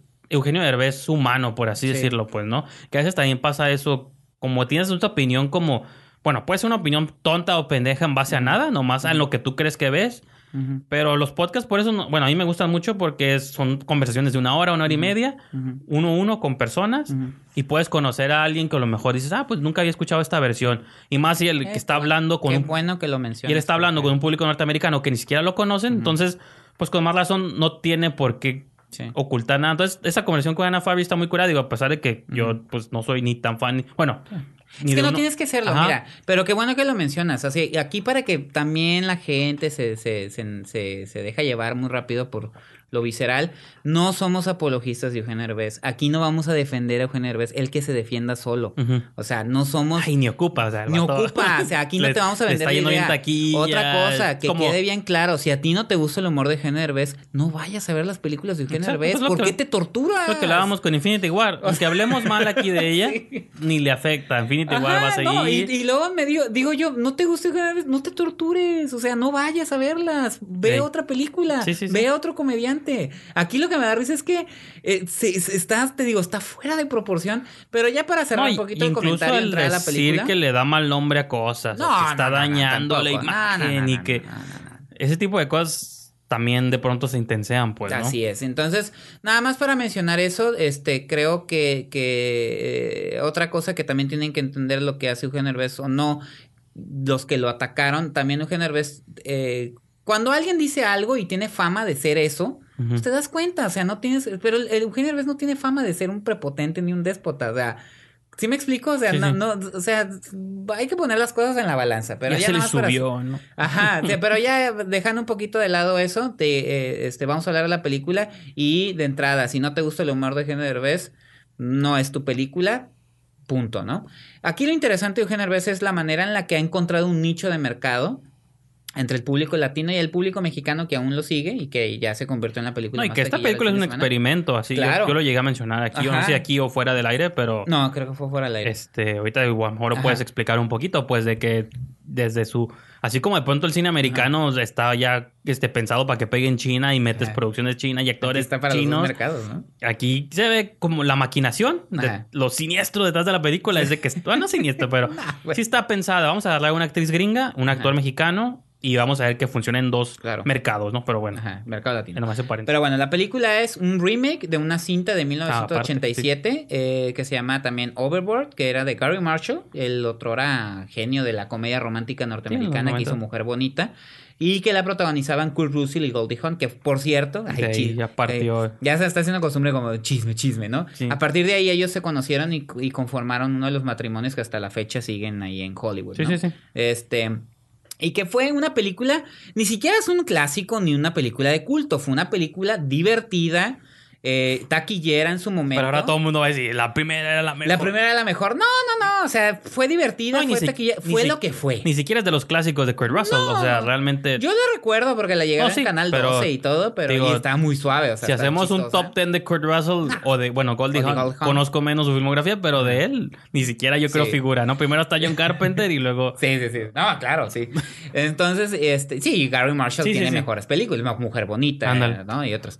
Este, y esta película de qué trata, pues eh, Goldie Hawn, lo voy a mencionar porque es prácticamente lo mismo, nomás voy a mencionar las diferencias. Goldie Hawn es una rica millonaria prepotente déspota que se la pasa en un yate y Kurt Russell es eh, este un, un hombre trabajador, creo que es carpintero y se conocen porque ella ocupa un guardarropa para, o Sí, digo, ocupa un cuarto extra para sus zapatos, se conocen, no hay química, se odian porque ella es prepotente, él es un hombre sencillo. Trabajador. Ajá, entonces este, terminan mal, pero da la casualidad que el personaje de Goldie Hawn tiene un accidente, pierde la memoria, nadie la reclama y él se aprovecha como La para castigarla. pues, sí, sí. La convence, dice, no, o sea, le da a entender que él es su esposo, se la lleva a su casa para que cuide a sus hijos y una mujer que en su vida había movido un dedo, pues ahora tiene que trabajar y hacerse cargo de su familia. Esto es Sí. exactamente lo mismo con el de. Hombre al Agua, pero con el twist de que ahora el millonario es Eugenio Herbés, que es un mexicano, hijo de un magnate de, de una cementera. Tengo que te que es- preguntar qué hacen o qué se dedican. son- es como Cemex. ¿De dónde sacó la dinero? Ah, ok. Ah, es como si fuera Gallo. hijo del dueño de Cemex. O sea, es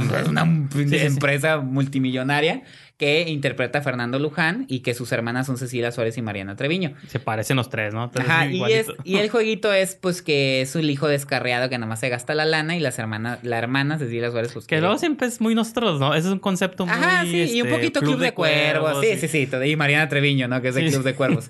este, y pues Ana Faris es la mujer trabajadora viuda que está tratando de sacar adelante a sus hijas, eh, teniendo como mil trabajos para estudiar enfermería, ¿no? Entonces, igual se conocen, se odian, tienen un accidente de Eugenio Derbez y como la hermana se quiere quedar con el, con la empresa, pues prácticamente lo da por perdido Ah, y está. sí, pues se ve en el tráiler, ¿no? Esa parte. Ajá, todos se ven el tráiler y la dinámica es exactamente la misma. El hombre que no había hecho absolutamente nada, ahora tiene que trabajar, pero está esas diferencias, el, el twist en los personajes y lo que tú acabas de mencionar.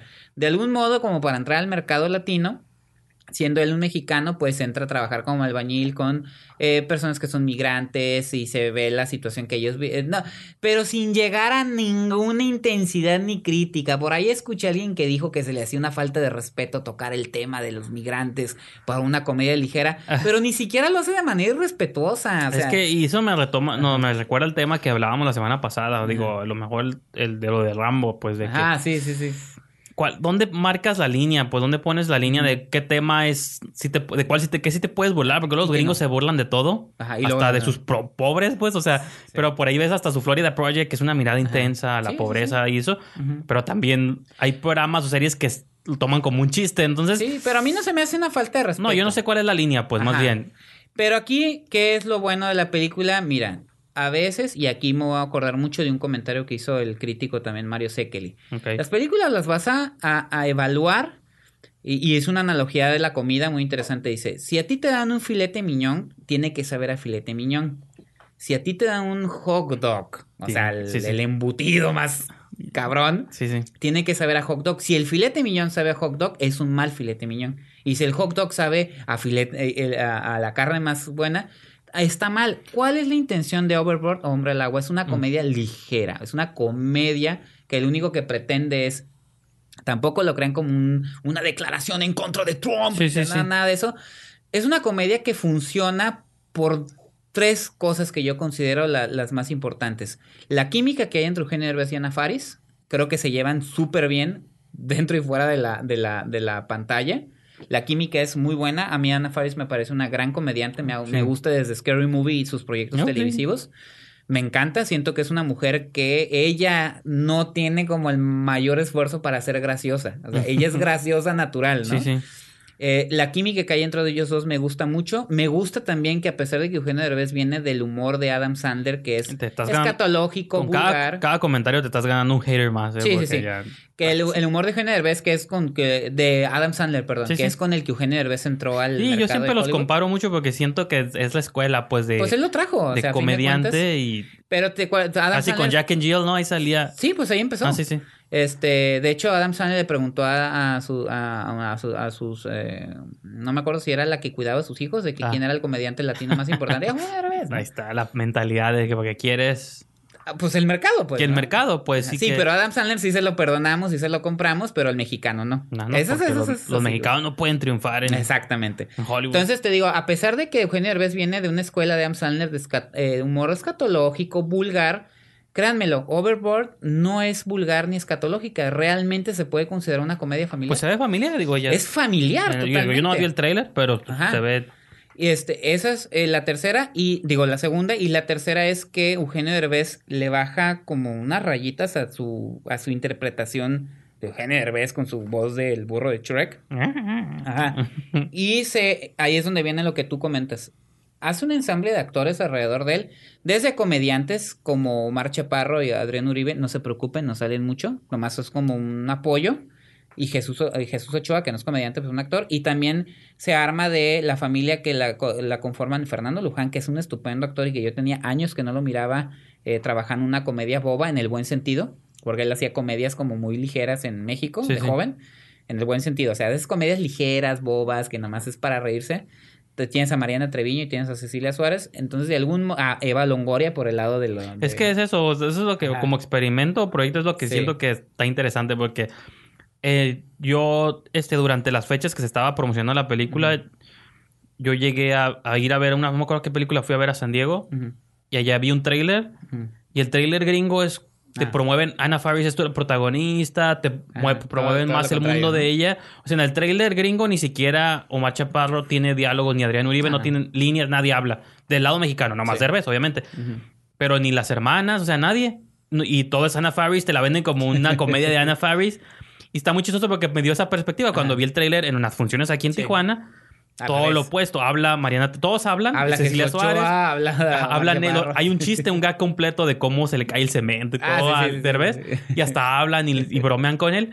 Y Ana Faris sí sale, pero Ujú. bien poquito. Digo, qué curioso. O sea, es donde yo empecé a ver esta maquinación, pues de que Claro. qué chistoso. O sea, yo que tuve esa perspectiva de que pude ver el trailer Ajá. gringo y el trailer mexicano, cómo desde ahí está pensada para vendérsela a dos públicos muy distintos. Claro. Y, y pues es válido. Digo, pues es.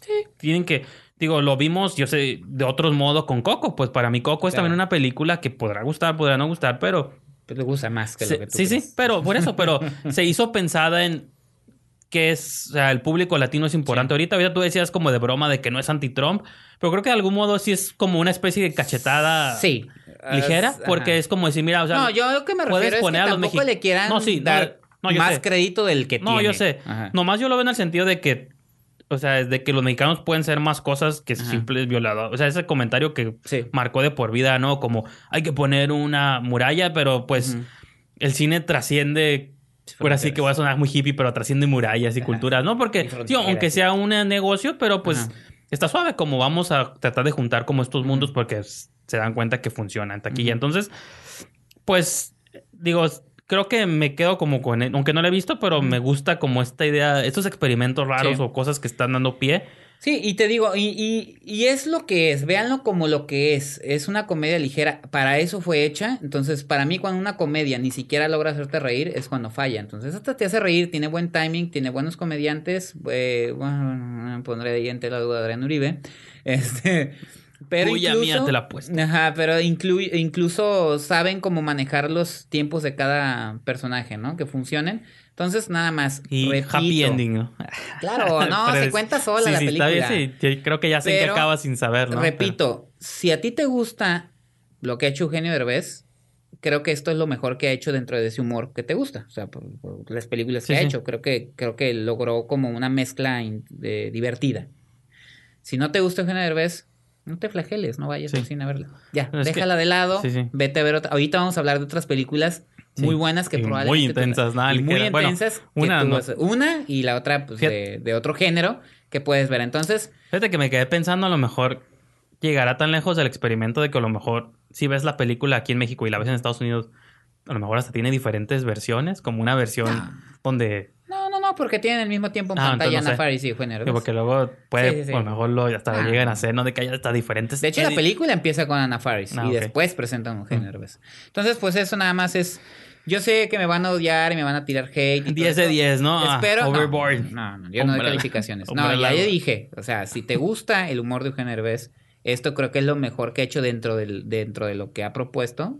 Este, Pero dices que ya sale como él, ¿no? Ya es Eugenio Derbez.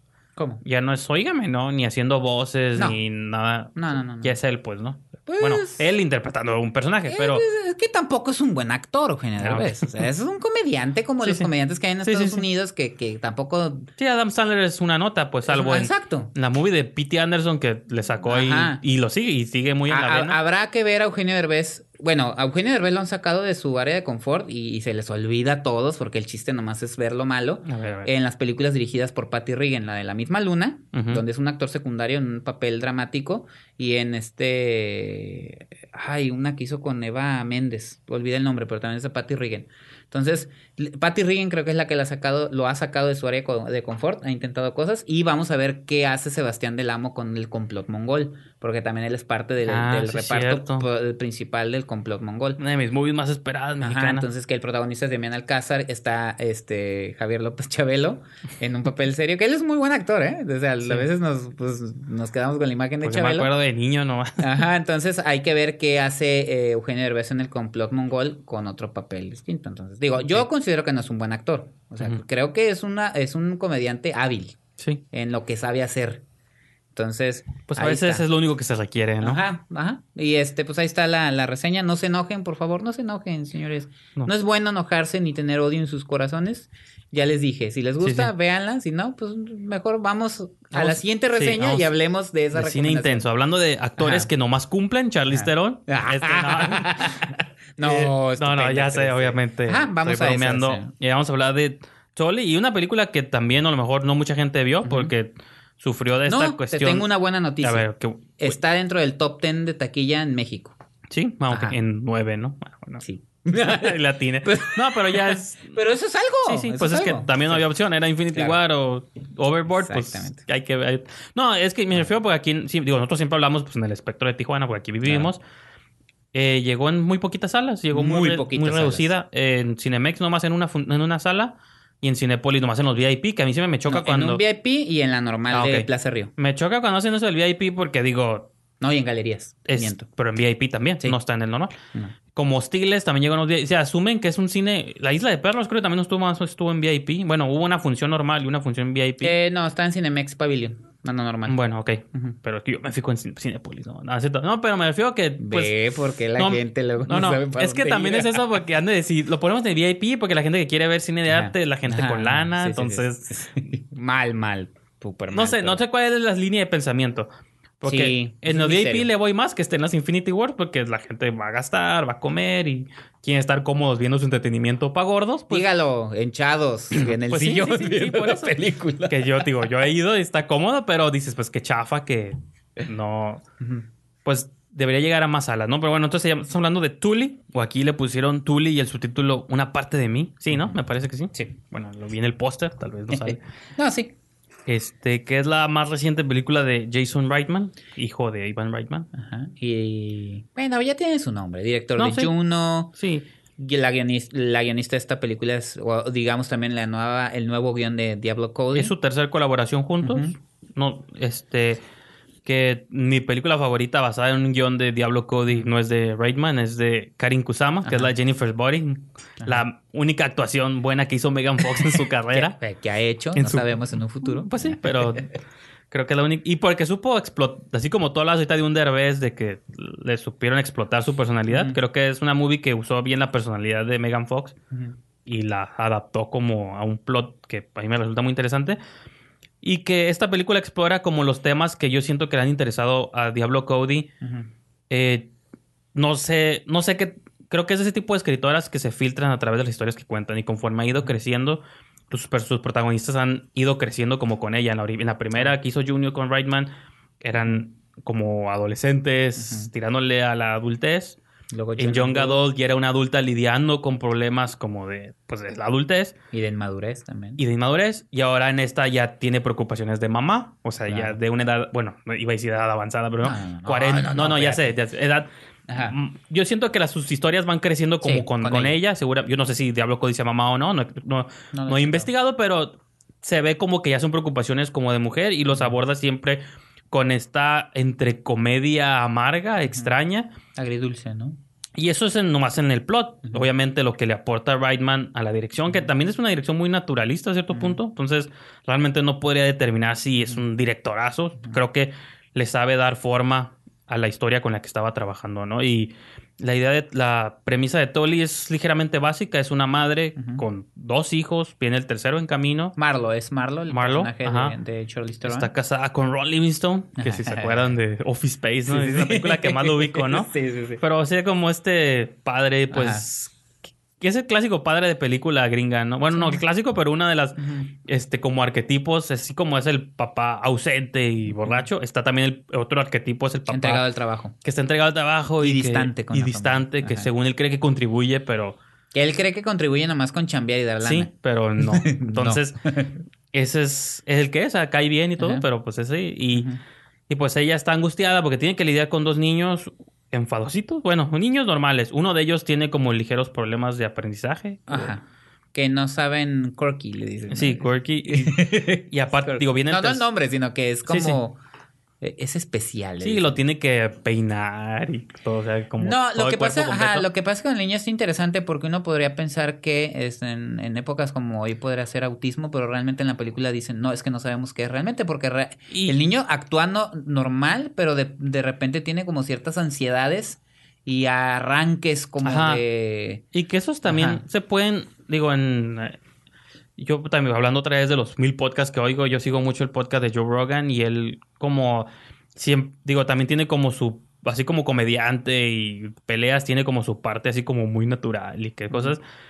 Este, hay, de pronto invita así como doctores o personas que dicen que en Estados Unidos cualquier bronca que tiene un niño, dale drogas, dale drogas, dale Ah, pastillas, sí. dale esto, dale Sí, otro, dale sí. otro. Entonces, Eso es feo. Dice, pues dice, dice, lo normal es que un niño sea hiperactivo, sea enfadoso, porque pues tiene energía de sobra que tiene que gastar. Sí. Un el- la bronca viene de los padres que no quieren lidiar con el niño.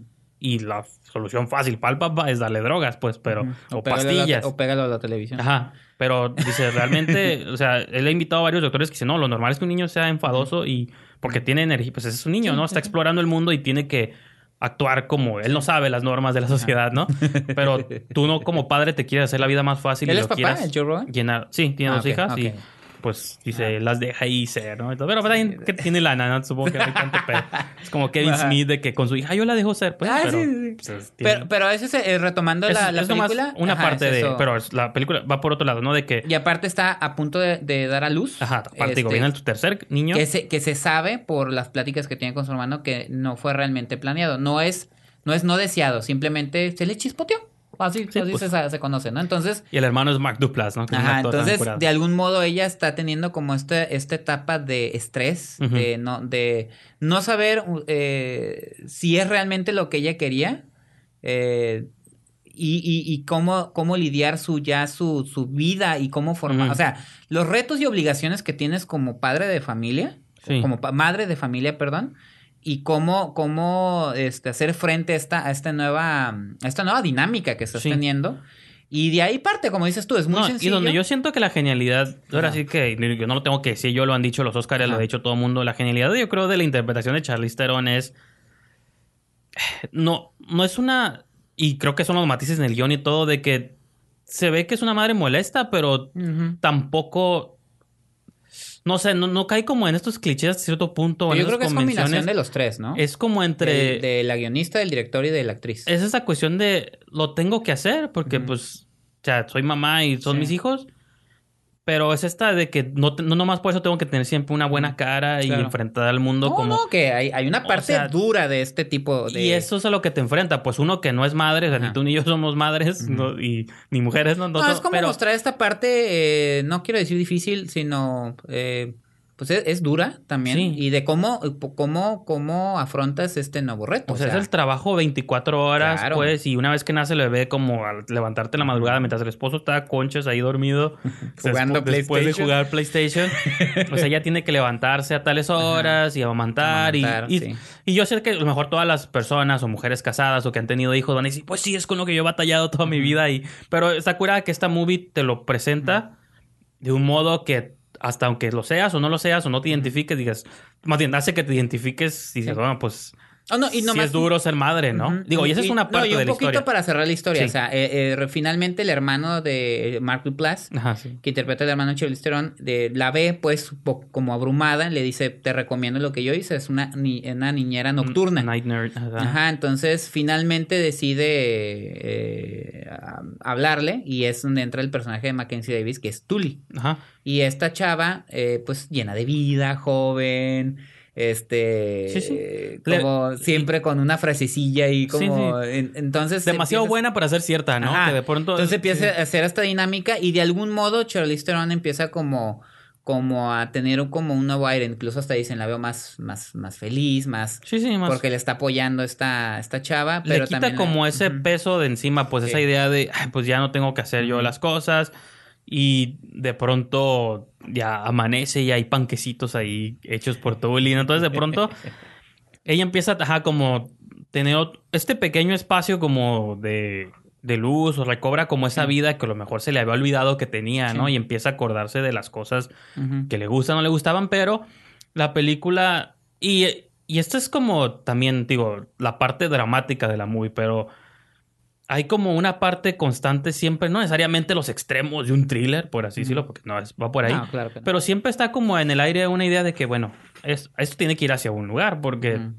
este, y está padre de algún te modo, mantiene- Marlowe, el personaje de Charlize Theron, se empieza, empieza a tener como una fijación con Tolly y, pero, o sea, y es intencional que de pronto lo interpretes, ¿será un romántico? ¿Será, se- le está gustando? ¿O hacia dónde va todo esto? Siempre está como, a pesar de que está esto es drama, todo Sí. como de madre y los hijos y todo, creo que en el aire siempre, bueno, al menos yo lo sentí, no sé si tú también lo, lo percibiste, todo el tiempo está flotando como esto va hacia un lugar y luego hay un Ujú. momento donde Charlize Theron se reencuentra como una vieja compañera en un café Ujú. y están como incómodas y dices, a lo mejor tuvieron Sí, algo en el claro. pasado, entonces te están planteando la posibilidad de que a lo mejor Charlize Theron le interesan las mujeres, bueno, digo, es una lectura que yo vi por un lado, por otro lado, a lo mejor dices, bueno, a lo mejor el esposo, porque tardan en conocerse Tolly y, Sí. y el esposo, Sí. porque él no- ella nomás llega de noche, entonces él se la pasa dormido y nunca la ve como por mucho tiempo, No entonces es como... pues, con ella. Ni los niños interactuaban. Como, pues obviamente la niñera es Mackenzie Davis, es muy Sí. bonita, es una versión como joven de Charlize Theron, por así decirlo. pero les como Emily Blunt. ¿no? Sí, le recuerda mucho Ajá. como a ella. Y de hecho, la- hasta la- intencionalmente Reitman le hace muchas tomas como de cuerpo y que Charlie se le queda mirando como el ombligo y cosas así de que... Y tú te queda claro de que, pues, en qué está pensando Charlize y cómo ella le trae... Entonces, pues, Sí. te están planteando también como hay una especie de infidelidad o algo va a pasar, ¿no? Como estás pensando siempre eso y creo que hacia donde la movie termina o termina Es resolviéndose, es algo que dices, claro, era mi mente la que estaba yéndose demasiado lejos. Es algo mucho más simple, pero también muy complejo porque le da como hasta más este matices o más niveles al personaje de Charlize Theron Sí. porque dices, en lo que tuvo como que refugiarse, por así decirlo, con tal de sobrellevar este pedote que es la maternidad, ¿no? Sí. Entonces, creo que, digo, tú lo me decías que entró directo a tu top 10, yo no te lo había dicho, pero Sí. también yo, esa movie desde que la vi entró directo Sí. a mi top, o sea, me, me hizo sentir cosas en base a un personaje que digo, yo no soy y tal vez nunca sea, entonces está algo muy suave que una movie te transmita ese tipo de Sí. cosas, ¿no? Yo, mira, a mí lo, a mí, y es algo que eh, regularmente ha- han lidiado tanto, bueno, en, lo- en los tres proyectos que han hecho Jason Reitman y Diablo Cody, han lidiado como esta interpretación que el público tiene de los temas que ellos tratan. En el caso de Juno, era como esta chica eh, que decide no quedarse con el hijo y darle una adopción, y era una crítica como que no, fomentan esa actitud, la, la, la, Sí, la, sí. la, la, que no era por ahí tampoco. En el Young Adult también esa actitud extraña de ella de no querer madurar, de ser Sí. una, incluso una mala persona que también lo interpreta Charlize Theron. Ah, sí. También eh, eh, es como ese juego. Y eh, que es eh, fácil criticar desde exacto. afuera, ¿no? Ahora, a mí lo que me gustó y me preocupé un poco al principio porque esta, esta representación, al principio dije yo, ay, está, está, está, está, está caray porque de algún modo te da como un cierto temor. Digo, tú no estás casado, yo estoy casado, Sí. pero no, no tengo hijos y, y siempre me, ay, la típica pregunta, ¿cuándo tienen hijos? Sí, sí. ¿Cuándo No, y ves la hijos?". movie. Ajá, entonces ves la movie y dices tú, ah, caray, siento que el mensaje, pero creo que siempre esa ambigüedad con la que trabajan eh, Diablo Cody y Jason Reitman. Eh, al final la representación que te hacen de esta maternidad, hay un, hay un montaje donde, No, el montaje- hay un donde, momento- donde ella despierta cada madrugada y Sí. se ve que hace el pañal y le da doble, le da el No, pañal, hay, lo dobla. Y... hay un, hay una secue- hay un clip de Ajá. dos segundos que yo creo que sale en el trailer Sí. también cuando se le cae el celular en la cabeza al bebé. Ah, sí, sí, sí. o sea, sí. ese momento dices, sí, pues así pasa, pues, ¿no? O sea, No, y, y, y te digo, a mí, a mí eso ni modo fue lo que a una me madre no se le caiga de pronto el niño o le pegues por accidente, pero es parte de este todo, pues, de que. Nosotros nomás vemos unos fragmentos de la vida, Sí. pero, o sea, yo ya, yo cuando veo ya a una señora cargando tres niños en la Sí. calle, digo, o sea, Te digo, ¿no? yo, yo lo, yo lo te, te digo porque al final me encantó la película. Lo estaba malinterpretando como, como, como si me estuvieran asustando, ¿no? O sea, están asustando a la gente con esto de la, de lo duro que es la maternidad. Pero Pues luego- puede, o sea- No, no, no, no. Porque el des- después creo que queda muy, muy claro que la vida tiene. No todo es blanco y negro, o sea, tiene sus tonalidades de grises. Y al final, y ahorita estamos como que dando Sí, sí. referencias. Yo voy a dar una referencia a una película mexicana como El Jeremías. Ok. Totalmente distinto, pero me refiero a que al final la película te, te, te está diciendo, y lo dice en una escena el personaje de Mackenzie Davis, o sea, es una etapa diferente en tu vida que tienes que tienes que abrazarla como lo que es, o sea, no te tienes que pelear con ese modo de vida porque es lo que es lo que tienes ahora y también así como te puedes abrumar, tiene cosas muy bellas como la escena tan bonita que tiene con el hijo de cuando lo está cepillando y que dice, "¿Realmente te está sirviendo?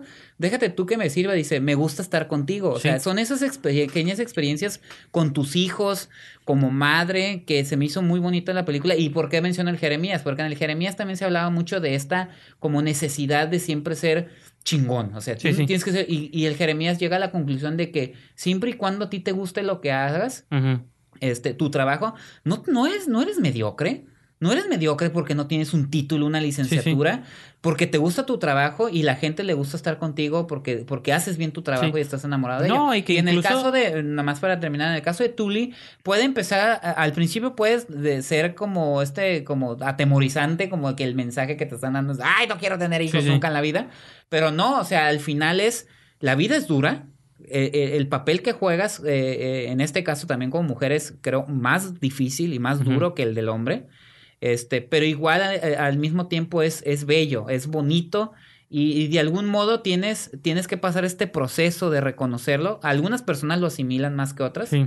Yo conozco amigos eh, muy cercanos a mí, muy buenos amigos, que el- la, la faceta de ser padre y madre lo asimilaron como, uf, o sea, como si nada, ¿no? Sí. Y hay otros que batallaron, pero que al final reconocen que, que, que, que al, al, al, al, al, al tomarlo como dicen, bueno, pues es una etapa distinta Sí. de mi vida, si no, si no aprovecho estas cosas, estas otras cosas que me está ofreciendo el ser padre, pues no voy a ir a ningún lado, ¿no? Entonces creo que el final, para mí, es el mensaje que manda Tully, porque hay una escena también muy padre donde ella termina sonriendo, Sí. partiendo, picando un, pepi- un Sí, sí. pepino, donde dices, está bien, o sea, lo acepto, es... es, es- Es, es la, ajá, la película te habla sobre, esta es una nueva etapa. Exacto, eso, es lo que me gusta. Y creo que, digo, esto ya no sé si se lo quieren atribuir a los millennials o a quien sea, pero de pronto está esta idea de que lo, y digo, y no te quiero a ti tampoco indirectamente decir nada, de pronto está esta idea de que lo curada hoy en día es no tener hijos y no tener Claro. descendencia y porque el mundo no es, no, no queremos traer vida a este mundo horrible y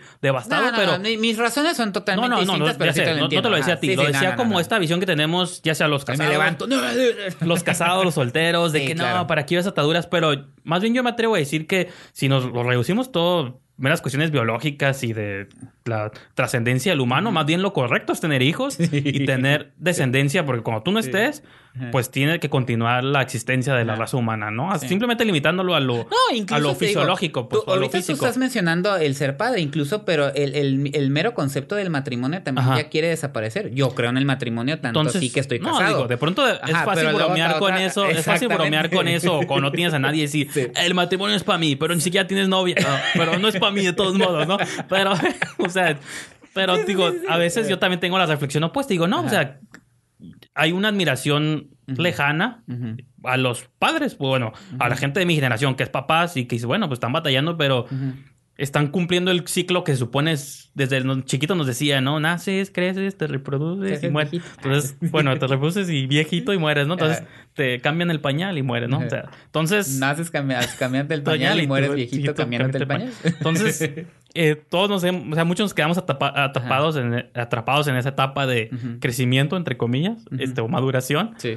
Falta la... Entonces, este, siento que esta movie maneja como esas cosas de que esa ambigüedad de que Claro, esa ella es la palabra, Ella es ambigüedad. como infeliz en el sentido, o sea, de que es como tener una piedra en el zapato, pues te está molestando, pero al final del día dices, bueno, o sea, pues tengo un zapato, estoy curado, o sea, está bien, ¿no? O sea, no no le y eso es la enseñanza que Tolly le deja Y aún así. a Marlo, Ajá, pues pero de como que- tú dices, no hay, tampoco, tampoco hay esa representa, no, no representa un como odio hacia los hijos. No, exacto, y no llega a los Nunca hay eso. extremos. Ni, ni siquiera su esposo. No, exacto. Se ve sí. que ambos se aman. Sí, sí. Se ve que los hijos los quieren. No, y, porque y la película llega a reflexiones, digo, sin entrar en el spoiler, de que hasta el esposo también llega a entender de que, bueno, Sí. perdón porque no estuve contigo en esta Ajá. etapa, ¿no? Ajá. Porque luego, eh, Tolly- digo, este, Marlo tiene un accidente. Sí, dice, porque yo también me abrumé y, Y- era más fácil para mí como mejor me voy a chambear, ¿no? No, y, llega- y llegar y ponerse a jugar videojuegos.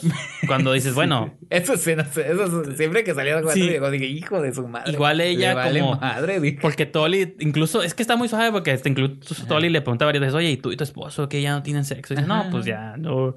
Y no sé, o sea, como hasta esas cosas. Que dice tengo venas en las venas. Ya sé, entonces- Ese chiste. Como que siento que Tolly empieza a hacer que Marlo se dé cuenta de Ajá. cómo se ha abandonado mucho a ella misma. Y cómo esa etapa en su vida Sí, no sí. tiene por qué ser un lastre, Ajá. sino todo lo contrario. O y, sea, y cómo, o sea, repito, Tolly le recuerda mucho a Marlo cuando estaba en sus 20 Ujú. y le dice, pues tampoco está suave quedarte ahí porque no se te quita eventualmente la belleza, se te cae todo eso y pues ya no realmente llega un momento en que, Tienes pues, que- que toda la entonces- vida vas a estar... Sí, sí. También es, es como... De punk, pues, y Ah, eso- sí, o sea... Porque al final Tolly es como hipstercilla, Ajá, medio sí, sí, punk, así, los pelillos y todo, digo. Y digo, hay como una tercera parte de la movie que no la voy a mencionar No, ahorita. no, Yo sé que a veces sí hablamos de spoilers, pero aquí Pero no. esta vez creo que no. Pero fíjate la pena que dejarlo en un esa misterio. revelación yo creo que hace a la movie todavía mejor. Pues, Sí. o sea, eh, es el tipo de movie de la que... Digo, ya con decirles eso, pues estoy spoileando, pero es el tipo de movie de la que no esperas un spoiler o un twist. Dices, es un drama, pero hay como un giro al final que dices, es lo que hace que la idea, por ejemplo, me recuerda mucho lo que pasó con Split, ¿no? De. Shyamalan. Ah, sí. Digo, Shyamalan es el amo del twist, ¿no? Pero de que es una movie que de por sí ya está curada, pero yo siento que el twist o el giro es lo que te termina de llenar la idea y dices, ah, ya- Ujú. esto hizo mucho mejor a la movie porque me hizo Sí. entender un montón de cosas Sí. desde el principio, ¿no? Y, mi- y mira... y no mira- nomás es algo gratuito de que, ay, para una revelación, man. No, O sea, y mira qué padre, o sea, que, que mencionemos esto, porque estas son... Es, es lo padre del cine. sí, sí. que hay, hay este, este tipo de películas. Ha- Hace un momento mencionaba lo de Derbez, que es una comedia ligera y ya, para reírte, que tampoco tiene nada de malo. Este, y luego están estas películas como Tully, que son esas películas que te retan, te retan como espectador a cuestionarte cosas, a compartir cosas con los personajes, a vivir incluso las situaciones con el personaje y a, y a, y a cerrar este... Y que es algo del diario, pues, o sea, si No, y que no te deje indiferente, que, que incluso te, te, te mueve el tapete, o sea, en, en cualquier etapa. Esto le puede mover el tapete a una persona que ya es mamá, te puede mover el, papel, el, el tapete a una persona que como yo soy un matrimonio, pero que no tiene hijos, pero te, te pone Sí, en sí. contexto esa situación, te puede poner a pensar a una persona como tú, que no, que no, que el matrimonio de lo Ah, mío, pero, así. fue, pero dices, alguna vez fui hijo. Bueno, sigo siendo hijo, ¿no? Pero. Y ajá, me ganaste. Lo más, más para atrás, incluso ya te quedas pensando en, en tu mamá, en que dices, ay, güey, como. Lidió conmigo, mis hermanos, los primos y todo. No, y espérate, yo que éramos siete, ¿no? No, imagínate. Que le digo, ya lo muchos van a decir, bueno, es que antes éramos más rudos, ¿no? Hoy en día ustedes. No, los- bueno, sí, la verdad sí. Hoy en día ustedes ya- A mí mi mamá me crió de una manera totalmente distinta a la que crían las mamás ahora los hijos. Yo me acuerdo de muchas frases de mi mamá. a que- golpes, ¿no? Ya. Ah, Yo todavía soy de los que sí llegó al chanclazo, pero, pero no brutalidad, sino... Yo sí llegué al jabón en la boca por decir groserías. Este- Ajá, o sea, es diferente y la verdad yo agradezco mucho la formación que mi mamá me ha dado porque me dio, digo mi papá y mi mamá, porque digo en la dinámica que, Sí, los, sí, que sí. los dos tenían, porque mi papá también era así como un poquito más deslindado de eso, pero que te forjan como persona, ¿no? Entonces, eh, eh, eh, te- te- como que te mueve todo eso y por eso ah, para mí Tully es, se va directamente a mi, a mi Ujú. top 10 del 2018, es una gran película súper bien dirigida, súper bien escrita y súper bien actuada, ¿no? Charlize Theron es hoy por hoy una de las mejores actrices de nuestra, de, de esta generación. Este, y Mackenzie Davis va que vuela para convertirse en una futura Charlize Theron, Natalie Portman, Pues creo yo. se parecen, ¿no? Ajá, no, en una, en, en- en una, una- está muy joven, ¿no? Sí, Ella es en sus veintitantos. Tardíos 20. Ajá, entonces este va que vuela para convertirse en una, en una, en una muy buena actriz. Y me da mucho gusto también ver a una actriz como Charlize Theron que ha madurado. O sea, ella No, también fue una actriz joven, este, haciendo papeles de Sí. joven, y ahora está a- abordando papeles. No, y te da rango de rápido y furioso. Ay, Sí, sí. eh, te da- Cypher. Te da un Mad Max, güey, o sea, Fury Road, que ella Uh, carga sí, con esa movie. sí, pero en acción y Sí, rudeza. Y acá te la ponen como, una sensible. Y fíjate que, digo, aplicó la, este, ¿cómo se llama? Christian Bale, que yo pensaba que su cuerpo era como prostético traje, y no, No, sí, no, engordo, no, aumentó sí. unos 50 libras, 50 pounds, 50, no me acuerdo. Hay una entrevista que hace para Entertainment, y es Ujú. puro chisme, le Pero preguntan. aparte ella es de esas actrices que se comprometen mucho. No, sí, Acuérdate pero de Monster. le dice que hay una entrevista como de tres minutos donde dice acababa de hacer Atomic Blonde, entonces estaba como en No me forma. acordaba de Atomic Blonde. dice estaba, estaba en forma y que Sí, como ponchada. estábamos ya todavía faltaba como un año para grabar la otra y que Reitman dice, pues ponte engordada. Y dice, no, tengo este cuerpo ahorita de Atomic Blonde, no lo voy a perder. Y que luego dice que duró como un año y medio. No sé dónde estaba escondida porque yo nunca la vi así en pasarelas ni en, ni en eventos de que dice que duró como un año y medio en bajar otra vez los 50 libras. Entonces, dije, pues, ¿cuándo fue eso? Porque Atomic Blonde es del año pasado. Y, Bueno. y Rápido y Furioso también. Y Entonces, nunca... a lo mejor es que, ya. No, yo sé, los tiempos de termina la movie y sí. es proceso aparte. y No, yo sé, pero estuvo escondida por un año porque nunca la vimos en pasarel. Digo, ni nos damos en alfombras rojas ni de eso. Ni nos damos Bueno, cuenta. Pues sí, ya es chisme. Pero bueno, Choli, 10 de 10. Ah, no, Sí. aquí no damos calificación. no, si una gran película, por favor, no, no la dejen pasar. Vayan a verla. Y fíjate que es el este, tipo de movie, yo siempre que abogo por la experiencia del cine, creo que es el Sí. tipo de movie que cuando aparezca en su Netflix o su. Amazon o lo que sea, Ujú. Creo que puede darte los mismos golpes que la veas, Sí. este, Sí, porque es una experiencia tan personal Ujú. y tan este, identificable, no es un Sí. espectáculo en 3D que ocupes ver. Entonces yo creo que si no la alcanzan en cines, pero deberían Claro. aprovechar ahorita, Ujú. seguramente cuando la vean en casa, en streaming o lo que sea, les va a dar una experiencia muy similar, porque pues se van a... Yo, eh, afortunadamente, digo, lo- aunque sea el lugar 9 del top 10, eso te asegura una semana más en Sí. cartelera. Eh, entonces aprovechen que está seguramente Bueno, esta semana. A ver si la película que vamos a la última película programa, a ver si no le da una patada para afuera a todas, porque ya No, está pero va a haber una semana más. y sigue Infinity War Ajá. Ah, pero eso es. y ahorita entra. Entonces Es ya un- con eso. es- sí, con eso cerramos. Este, no se la pierdan y este, pues, véanla. O sea, es Sí. una, es una es- estupenda opción en cartelera. Sí es. Entonces, ya sé que todos Cerramos con esta. ustedes están aquí para hablar de máscaras y mallas y Espadas ninja. espadas ninja. Magnums. Entonces, vuelve Deadpool, Después de. el mercenario bocón. Bocazas. Eh, Lo que me ganaste en España es el mercenario Bocazas. Ajá. Este, no, pues digo, sabemos, eh, ¿fue hace dos años? ¿Que salió la 2016, sí. primera? 2016. Fue eh, un proyecto bastante eh, añorado, peleado por Ryan Reynolds, porque ya sabemos que él ya, ya lo había Ya lo había hecho interpretado. en Wolverine, en la 2, me parece. Ajá, en la, no, en la 1. Origins. Ajá, en Wolverine Origins, que es horrible este, representación que hicieron de este Sí, sí. personaje. Y que eh, finalmente en 2016 logró hacer la película con- en mancuerna con Tim Miller.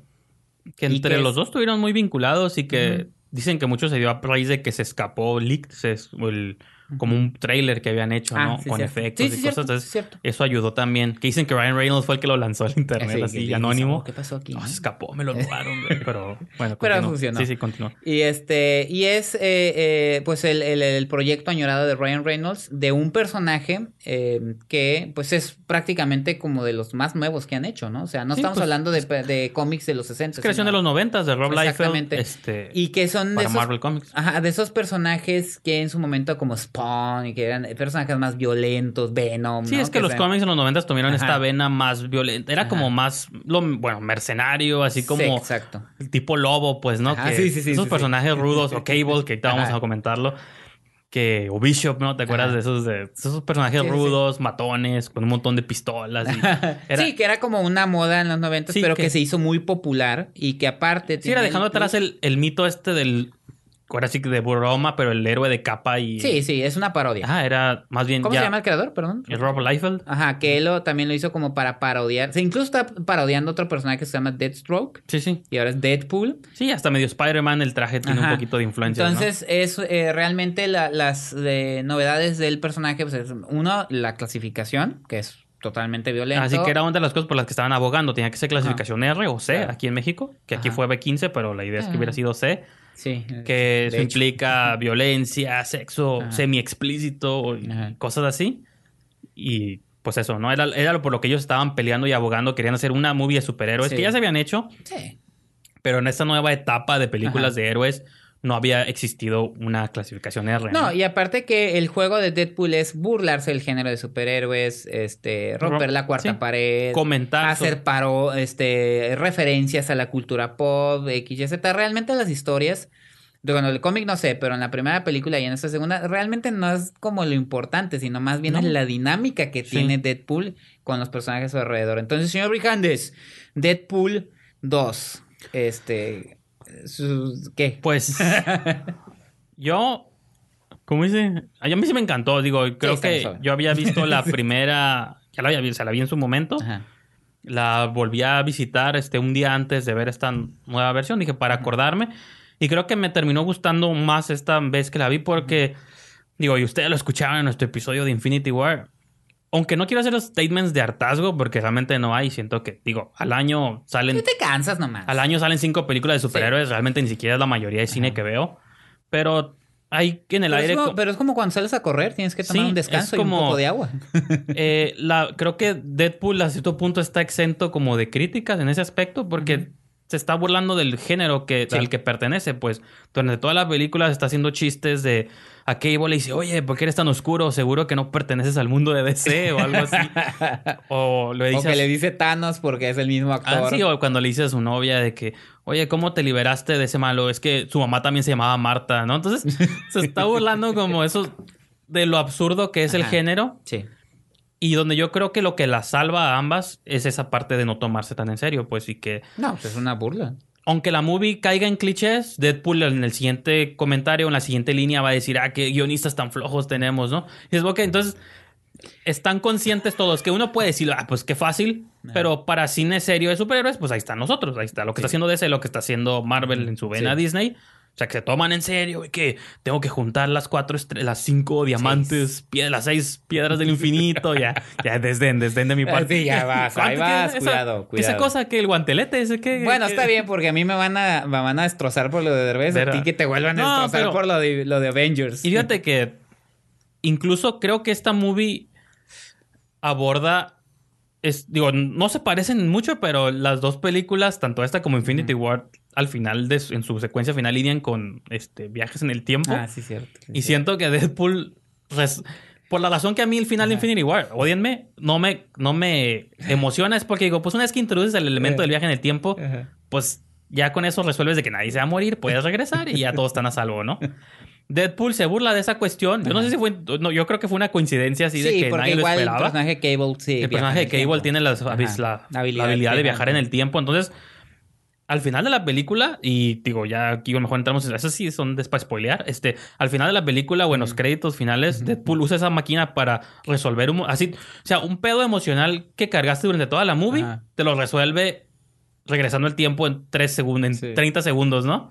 Y dices, ah, o sea, No pasó nada, pues, ¿no? Sí. O sea, porque la movie está consciente de que una vez que introduce el viaje en el tiempo, Ya, pues, pues ya no hay pedos, cosa. pues. Es Y el Deus Ex Machina. y como dices ¿No? tú, ajá, pero, pero dices, en, una movie, o a lo mejor seria, verdad, sí. te molestaría. Sí, por eso, pero yo digo, en una película como un Infinity War, una película seria, te molestaría, dirías, ay, ¿por qué tan fácil? Acá no, porque todo es un a, chiste. a ti te molesta. Sí, a bueno. los fans no. No, pues ya se, se compra todo. eh. Hasta pero acá, como dices tú, como todo es un chiste desde el principio, Sí. no te tomas nada en serio y digo, ah, pues disfruto el paseo, pues Ajá. disfruto el homenaje al cine de los 80, o sea, el personaje de, Cable Ajá. que es como un Terminator, ¿no? Viene del futuro al presente, bueno, al presente de la película. O sea, es Es mitad humano, cyborg, mitad- ajá. y va- quiere matar a un Sarah Connor, a un niño gordo que de Nueva Zelanda. Eso lo dice la película, ¿eh? Ellos Aparte mismos- son bien racistas, Ah, sí, misóginos, todo. Bueno, aunque acá Deadpool se llaman X-Force porque X-Men es muy misógino, ¿no? De que Ajá, no, son- todos son hombres también. Entonces, eh, entonces, digo, eso es como por encima, pero pues, el personaje Cable viene del futuro, en el futuro pierde a su familia clase- y quiere regresar al tiempo, al pasado para matar al, Al que, al que provoca eventualmente va a matar a su familia en el futuro, que es, este niño Firestar, ¿no? ¿Cómo se llama? Fire algo. Fire Fist. Ah, ese Fire Fist Porque son sus puños este de que tiene puños de fuego. Entonces, y pero Deadpool, por bueno, pues esto pasa. No sé qué tan temprano pasa en la película, pero este su la Mm. el personaje de Morena Bacari, no me acuerdo cómo se llama, Vanessa, creo. Sí, Pues, pero ¿sí lo quieres decir? Pues sí, ya. o no, no lo digo. Está bien, pues bueno. ay, Pues ya por no decirlo ya saben a qué estoy haciendo referencia, pero Ajá. di- digamos que Provoca un cambio. hay un hay un ajá, entra Deadpool en un vacío emocional. Ajá, ajá. y lo tiene como que llenar con otra cosa y resulta que pues este niño gordito, ¿no? Que, Ajá. o sea, de algún modo esta conexión, de tener una conexión con alguien o de que valga la pena su vida, Es protegerlo. es, es- lo empieza a a entender él como que tengo que proteger a este Sí. niño. Pero digo, estos son los pocos dejos de plot que tiene la película o de que conectes Sí. un poco con ella, ¿no? Yo creo que de, o sea, Cable es este nuevo personaje que es como el personaje rudo, clásico, héroe de los ochentas, que es malo y de pocas palabras y solo tiene la misión de destruirte. sí, sí. Y por otro lado, Deadpool contando chistes, introduces otros nuevos, o sea, regresa a Colossus. Eh, Negasonic. Un poco relegada, Negasonic. Creo que nomás hay en escena con su nueva novia ahí. Y luego salen. Bueno, Pero- salen los X-Force que terminan mal. Está chistoso porque sale Bill Sasgard, Terry Crews y todo así, de los X-Force y también hay hasta Y por ahí un personaje ahí de de- bigote, no quién el actor. No, y luego el, el Vanisher. Que Ah, sí, que es un hombre invisible. El, creo que pues la que sobresale de No, ahí y- es- pero también Juggernaut. Ah, sí, sí. Está, está padre todo eso. La que Ah, sobresale del grupo pues es Domino, Dominó, que su está- poder es tener suerte, ¿no? Y Está bien curada. ¿Cómo lo justifican? sí, porque todo lo que le... Es como Final Destination, pero Sí. positivo, porque todo cae... Donde tiene que gustó. caer para que no le pase Para que no le nada. pase nada, ¿no? Entonces hasta cuando cae del cielo, cae Ajá. en un osito panda inflable, ¿no? Entonces... No, mira, a mí, a mí lo que me, a mí lo que me gusta también es, es precisamente a lo mejor eso, que en, en un momento tan saturado de superhéroes, que venga este y, y por un momento le pegue unas bofetadillas al, al género, burlándose bien, no, no de manera despectiva, sino Sí. jugando con todos los clichés. Pues que no te lo tienes que tomar en serio, si Ajá. no, pues no. Creo que eso es lo que hace Deadpool que sea divertida y sea exitosa con el público. Claro, hay gente, y eso sí te lo voy a mencionar. Si a ti te gustó la primera, el juego que hace con la primera, este, esa es tu película, porque hay que recordar que en su momento hubo muchas quejas del personaje, de la violencia, de que cómo puede, ya sabes, ¿no? De Sí, sí. piensen en los niños, ¿no? Pero Este- pues no van dirigidas para niños. Ajá, entonces, pero igual, si esa gente que dice, "Ay, se me hace muy exagerado, muy grotesco, este, pues la segunda película es prácticamente lo más de lo mismo. Eh, eso es lo que me preocupa un poquito de Deadpool. O sea, vamos por una tercera entrega, Sí. lo más seguro. Bueno, eso y ¿Qué, X-Force se va a hacer ajá, ¿qué van a, qué van a hacer? O sea, ¿qué, qué, qué, qué sigue? Porque, eh, pues sí está chistoso todo el pedorra que hace Sí, sí, sí. y todo eso, pero puede gastarse la fórmula. O sea, es un... es, Se eh, puede convertir en su propia fórmula. ¿no? Exactamente. Entonces, eso es lo único que me preocupa. A mí me gustó mucho la cinta, me gustó, eh, me gusta la dinámica. Ah, y por favor, tenemos que mencionar al señor Josh Brolin, que Ah, parece sí. que este es el año de Josh Brolin. Un, acto- un estupendo actor, la verdad, te voy a decir. A mí No, me gustan mucho sus papeles. es- a mi esposa le encanta Es ese un, actor. es un actor que ha estado ahí presente de los Goonies. No, pero- y que aparte, este año es Thanos. En Avengers y ahora es Cable en Deadpool Y en Sicario 2. Y Sicario 2, ¿no? Viene, entonces creo que es un actor, eh, es un actor con muchísima presencia. O sea, es un actor que... Tiene un look de hombre, güey. no me Ajá, decirlo. rudo, Yo lo veo y digo, ese es un hombre, güey, ¿no? Es rudo, es, es este, tiene incluso un timbre de voz Sí, sí. muy, de, muy este, identificable. Eh, me gusta, eh, te digo, tú dijiste eh, Goonies, tiene películas No, digo con que los- viene desde... Ajá, pero- no, tiene películas con los hermanos Cohen, tiene películas con Oliver Stone, este, pero verlo este año tan activo, tan, tan, este, tan... Y ya cobrando más, ¿no? Porque ya... Cobrando más, formando parte de estos blockbusters y todo eso se me hace como, en lo personal, digo, me, me- a Sí, mí sí. me, se me, hace- me gusta mucho como actor, a mi esposa le encanta. Sí, sí. Este, entonces me hace padre ver como que, como que tenga este segundo aire, ¿no? Porque aparte ha sido un actor que ha Bueno, protagonizado muchas segundo películas. aire en el cine mainstream pop de ahorita, porque sí. él sigue haciendo Sí, cosas. sí, sí, claro, claro, claro. Digo, en el podcast mencionaban, eh, con Mark Mara mencionaba Hail Sí. Caesar, no me acordaba ni que salía ahí. Sí, pues los, con, con los Cohen hizo con como él P.T. dice, tres y Anderson, sale en la de Vicio Inherent Vice, Sí, que cierto. está muy curada su personaje, aunque que esa movie me Y confundió, también muy pero... rudo, sí. Este, entonces, A mí me gusta, sí, pero él sí esto sabe. sí, el personaje está curado, pues entonces, digo, eh, sí... Sí, con Oliver Stone pues, hay que, hay que recordar que hizo una película que, que creo yo que el tiempo le va a dar su lugar, la de cuando interpretó a George W. Bush. Ah, esa nunca la vi. Esa es muy buena película. Eh, el tiempo le va a dar su Sí, lugar, sí. ¿no? Obviamente. Eh, pero también te digo, es un actor que empezó desde adolescente con los Goonies y que ha- se ha mantenido ahí y que ahorita me da gusto como que eh, los jóvenes de hoy que son tan, si no salen en los superhéroes no los reconozco, que, Sí, que siga vigente, pues, ¿no? que siga vigente y que esto, digo, ser Thanos, ser Cable, dé paso a Sicario, que también llame la No, atención y- decir, ese actor yo lo he visto. Y la probabilidad de que, digo, ya se está anunciando que va a haber un X-Force y seguramente esa X-Force lo va a lider- liderear él, pues porque Ellos dos, ¿no? en los cómics Cable es el líder de los X-Force, ¿no? Entonces, y ahí está Domino y otros, no sé de los personajes aledaños de los que hayan sobrevivido, spoilers, cuáles se queden en el grupo, pero Ajá. sí van a ser Cable, Domino Ajá. y Deadpool, ¿no? Ajá. Pero- y eh, pues Colossus, es que ¿no? a lo mejor lo que pueden hacer es que la, la línea de X-Force se parezca más al cine tradicional de superhéroes, que no tenga tantos chistes Ah, o bueno, comentarios. sí. O sea, a lo mejor si sale Deadpool, unos que otros, cosas.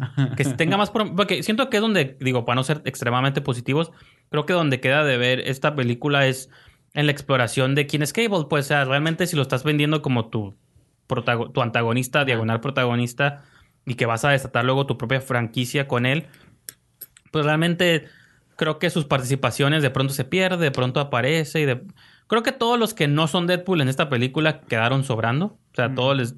incluso Domino está curada, pero Ajá. pues también es nomás como la chica de acción que tiene suerte. Bueno, sí este, es cierto, tienes razón. Colossus y Negasonic. Bueno, Colossus tiene un poco un arco más Sí, interesante pero como con dices tú, Deadpool. Negasonic ya está ya relegada. está relegada, nomás hace chistes de lesbianas porque tiene una novia nueva y cosas así. Digo, pues, Ay, Yukio. ajá, y ese es el único chiste y burlándose. Entonces, no sé. O sea, lo, creo que lo. Ajá, sí, no sé, digo, hacia, como dices tú, a lo mejor una tercera parte Mm, a ver hacia dónde llevan esto, pero por otro lado digo, bueno, si son movies que van a salir cada dos o tres años Ajá. y vas a hacer contrastes nomás para deshogarnos un poquito de toda esta cuestión de superhéroes, pues De tanta densidad. está bien. Y que incluso la movie esta se burla de Logan, de la seriedad de Logan, siempre se estaba burlando de él. pero me hizo recordar lo buena que fue Logan también. Sí, o sea, como claro. viendo esta movie también digo, pues, qué Sí. digo, lástima que llegó en malo, o sea, Fox ya se está diluyendo. Están haciendo sus buenas Ya movies sé. ahorita que posiblemente van de salida. Ujú. Yo por eso estaba entusiasmado por la de New Mutants. Porque Ujú. digo, bueno, es, Pues sí va a salir, ¿no? No, sí, próximo año, pero pues no sabemos. O sea, eh, que digo, esas movies que está haciendo Fox le están echando ya como las ganas que no le echaron por 20 años con las sagas de X-Men, o que más o menos, porque hay gente que le gustan. Entonces, yo pues digo, de todo el cine que he visto de superhéroes este año, creo que es lo que más me ha gustado. Sí, está padre. Por lo mismo, ¿no? Porque no tengo, no digo, no quiero hacer statements de que hay un hartazgo, porque mentiría. Voy a ver Ant-Man, voy a ver todo lo que salga este año. Aquaman. Pero esa, sí- James esa sí la voy a defender porque es James Wan y es Sí. DC, man. Pero personajes oscuros. Pero sí. creo que me gusta que una movie se burle del panorama, pues, ¿no? Claro. Que al fin, de eso es la idea. Pues Deadpool se burlaba en los cómics de los cómics, Pues este de es los, estere- de los y convencionalismos. Deadpool del cine se burla del cine de superhéroes. Así en superhéroes y que al final, pues, pues Marvel, siempre lo hablábamos también de que Marvel o DC tienen sus propias fórmulas, sus propios, cómo funcionan las cosas, que está suave. Está chistoso porque es como se están dando cuenta de cómo funciona, pero aún así lo siguen, Sí. lo siguen haciendo igual, ¿no? Para que la gente, el público, no, no se desanime. La gente quiere ver buenos, malos, Vamos a- pero están conscientes, pues, de que están nomás repitiéndose y llega este monito Sí. rojo, este, ¿cómo dice? Mercenario, bocazas Bocazas. para burlarse, ¿no? De Sí. eso. Entonces, pues no sé qué más quieras. No, yo creo que eh, pues es la opción del fin de semana. eh, va a ser la película que va a estar ahí. Este, No lleven a sus hijos. Ajá, sean conscientes, señores. Papás, nos mandaron los un boleto. chavos del cine no les van a decir nada porque les vale pito. venden un boleto. cuenta se dan, ellos ya vendieron el boleto y si les preguntan, oiga, ¿y cómo está? Ay, no sé, señora, ¿no? Entonces, Pues es de, de, de monitos. de, de superhéroes, es de acción. No, de- no, no los lleven, o sea, no es una película. De hecho, en el boletín que nos mandaron, nos, eh, nos venía un anuncio, mandó. decía, no, no tiene clasi- clasificación la movie todavía, pero, no lleven niños. porque Exactamente. ¿Se Entonces, acuerdan de la 1? Ese es el consejo, una buena opción, una película muy divertida que también cumple con lo que promete, cumple para lo que está hecha y eso también hay que reconocerle a la película. Y, y- Pues en- mínimo, si lo reducimos a lo básico como comedia, funciona. Porque Ajá, y pues, acción, está muy buena la pues acción. a la secuencia del, del convoy ahí de la caravana Oh. está muy curada. Las peleas también en la cárcel, ¿estás suave? Donde Ah, se sí. revienta el brazo y lo está ahorcando. Cine de prisión. ¿no? Ajá. tú, sale Juggernaut. entonces Sí, sí, sí, sí, Hay buenos golpes puño a puño. Hay una pelea entre personajes CGI. entre Colossus y Juggernaut, pero bueno. Pues entonces sí, así con eso cerramos, señor Brijandes, con. Deadpool 2, cerramos la, el episodio 179. Entonces, ¿dónde lo podemos seguir, señor Brijandes, en sus redes? Me pueden seguir en Twitter, en Instagram y Letterboxd Ajá. en diagonal Brijandes o arroba, arroba Brijandes. Los tres es igual. Y a mí, eh, bueno, los invito a que ingresen al Facebook, a la página de Facebook de la, de la revista Esquina del Cine, Esquina del Cine. Y este, me pueden seguir en arroba Esquina del Cine en Twitter. Y pues cerramos con lo que empezamos. Los invitamos a que ingresen a la revista digital esquinadelcine.com. Y con eso nos despedimos. Hasta la próxima.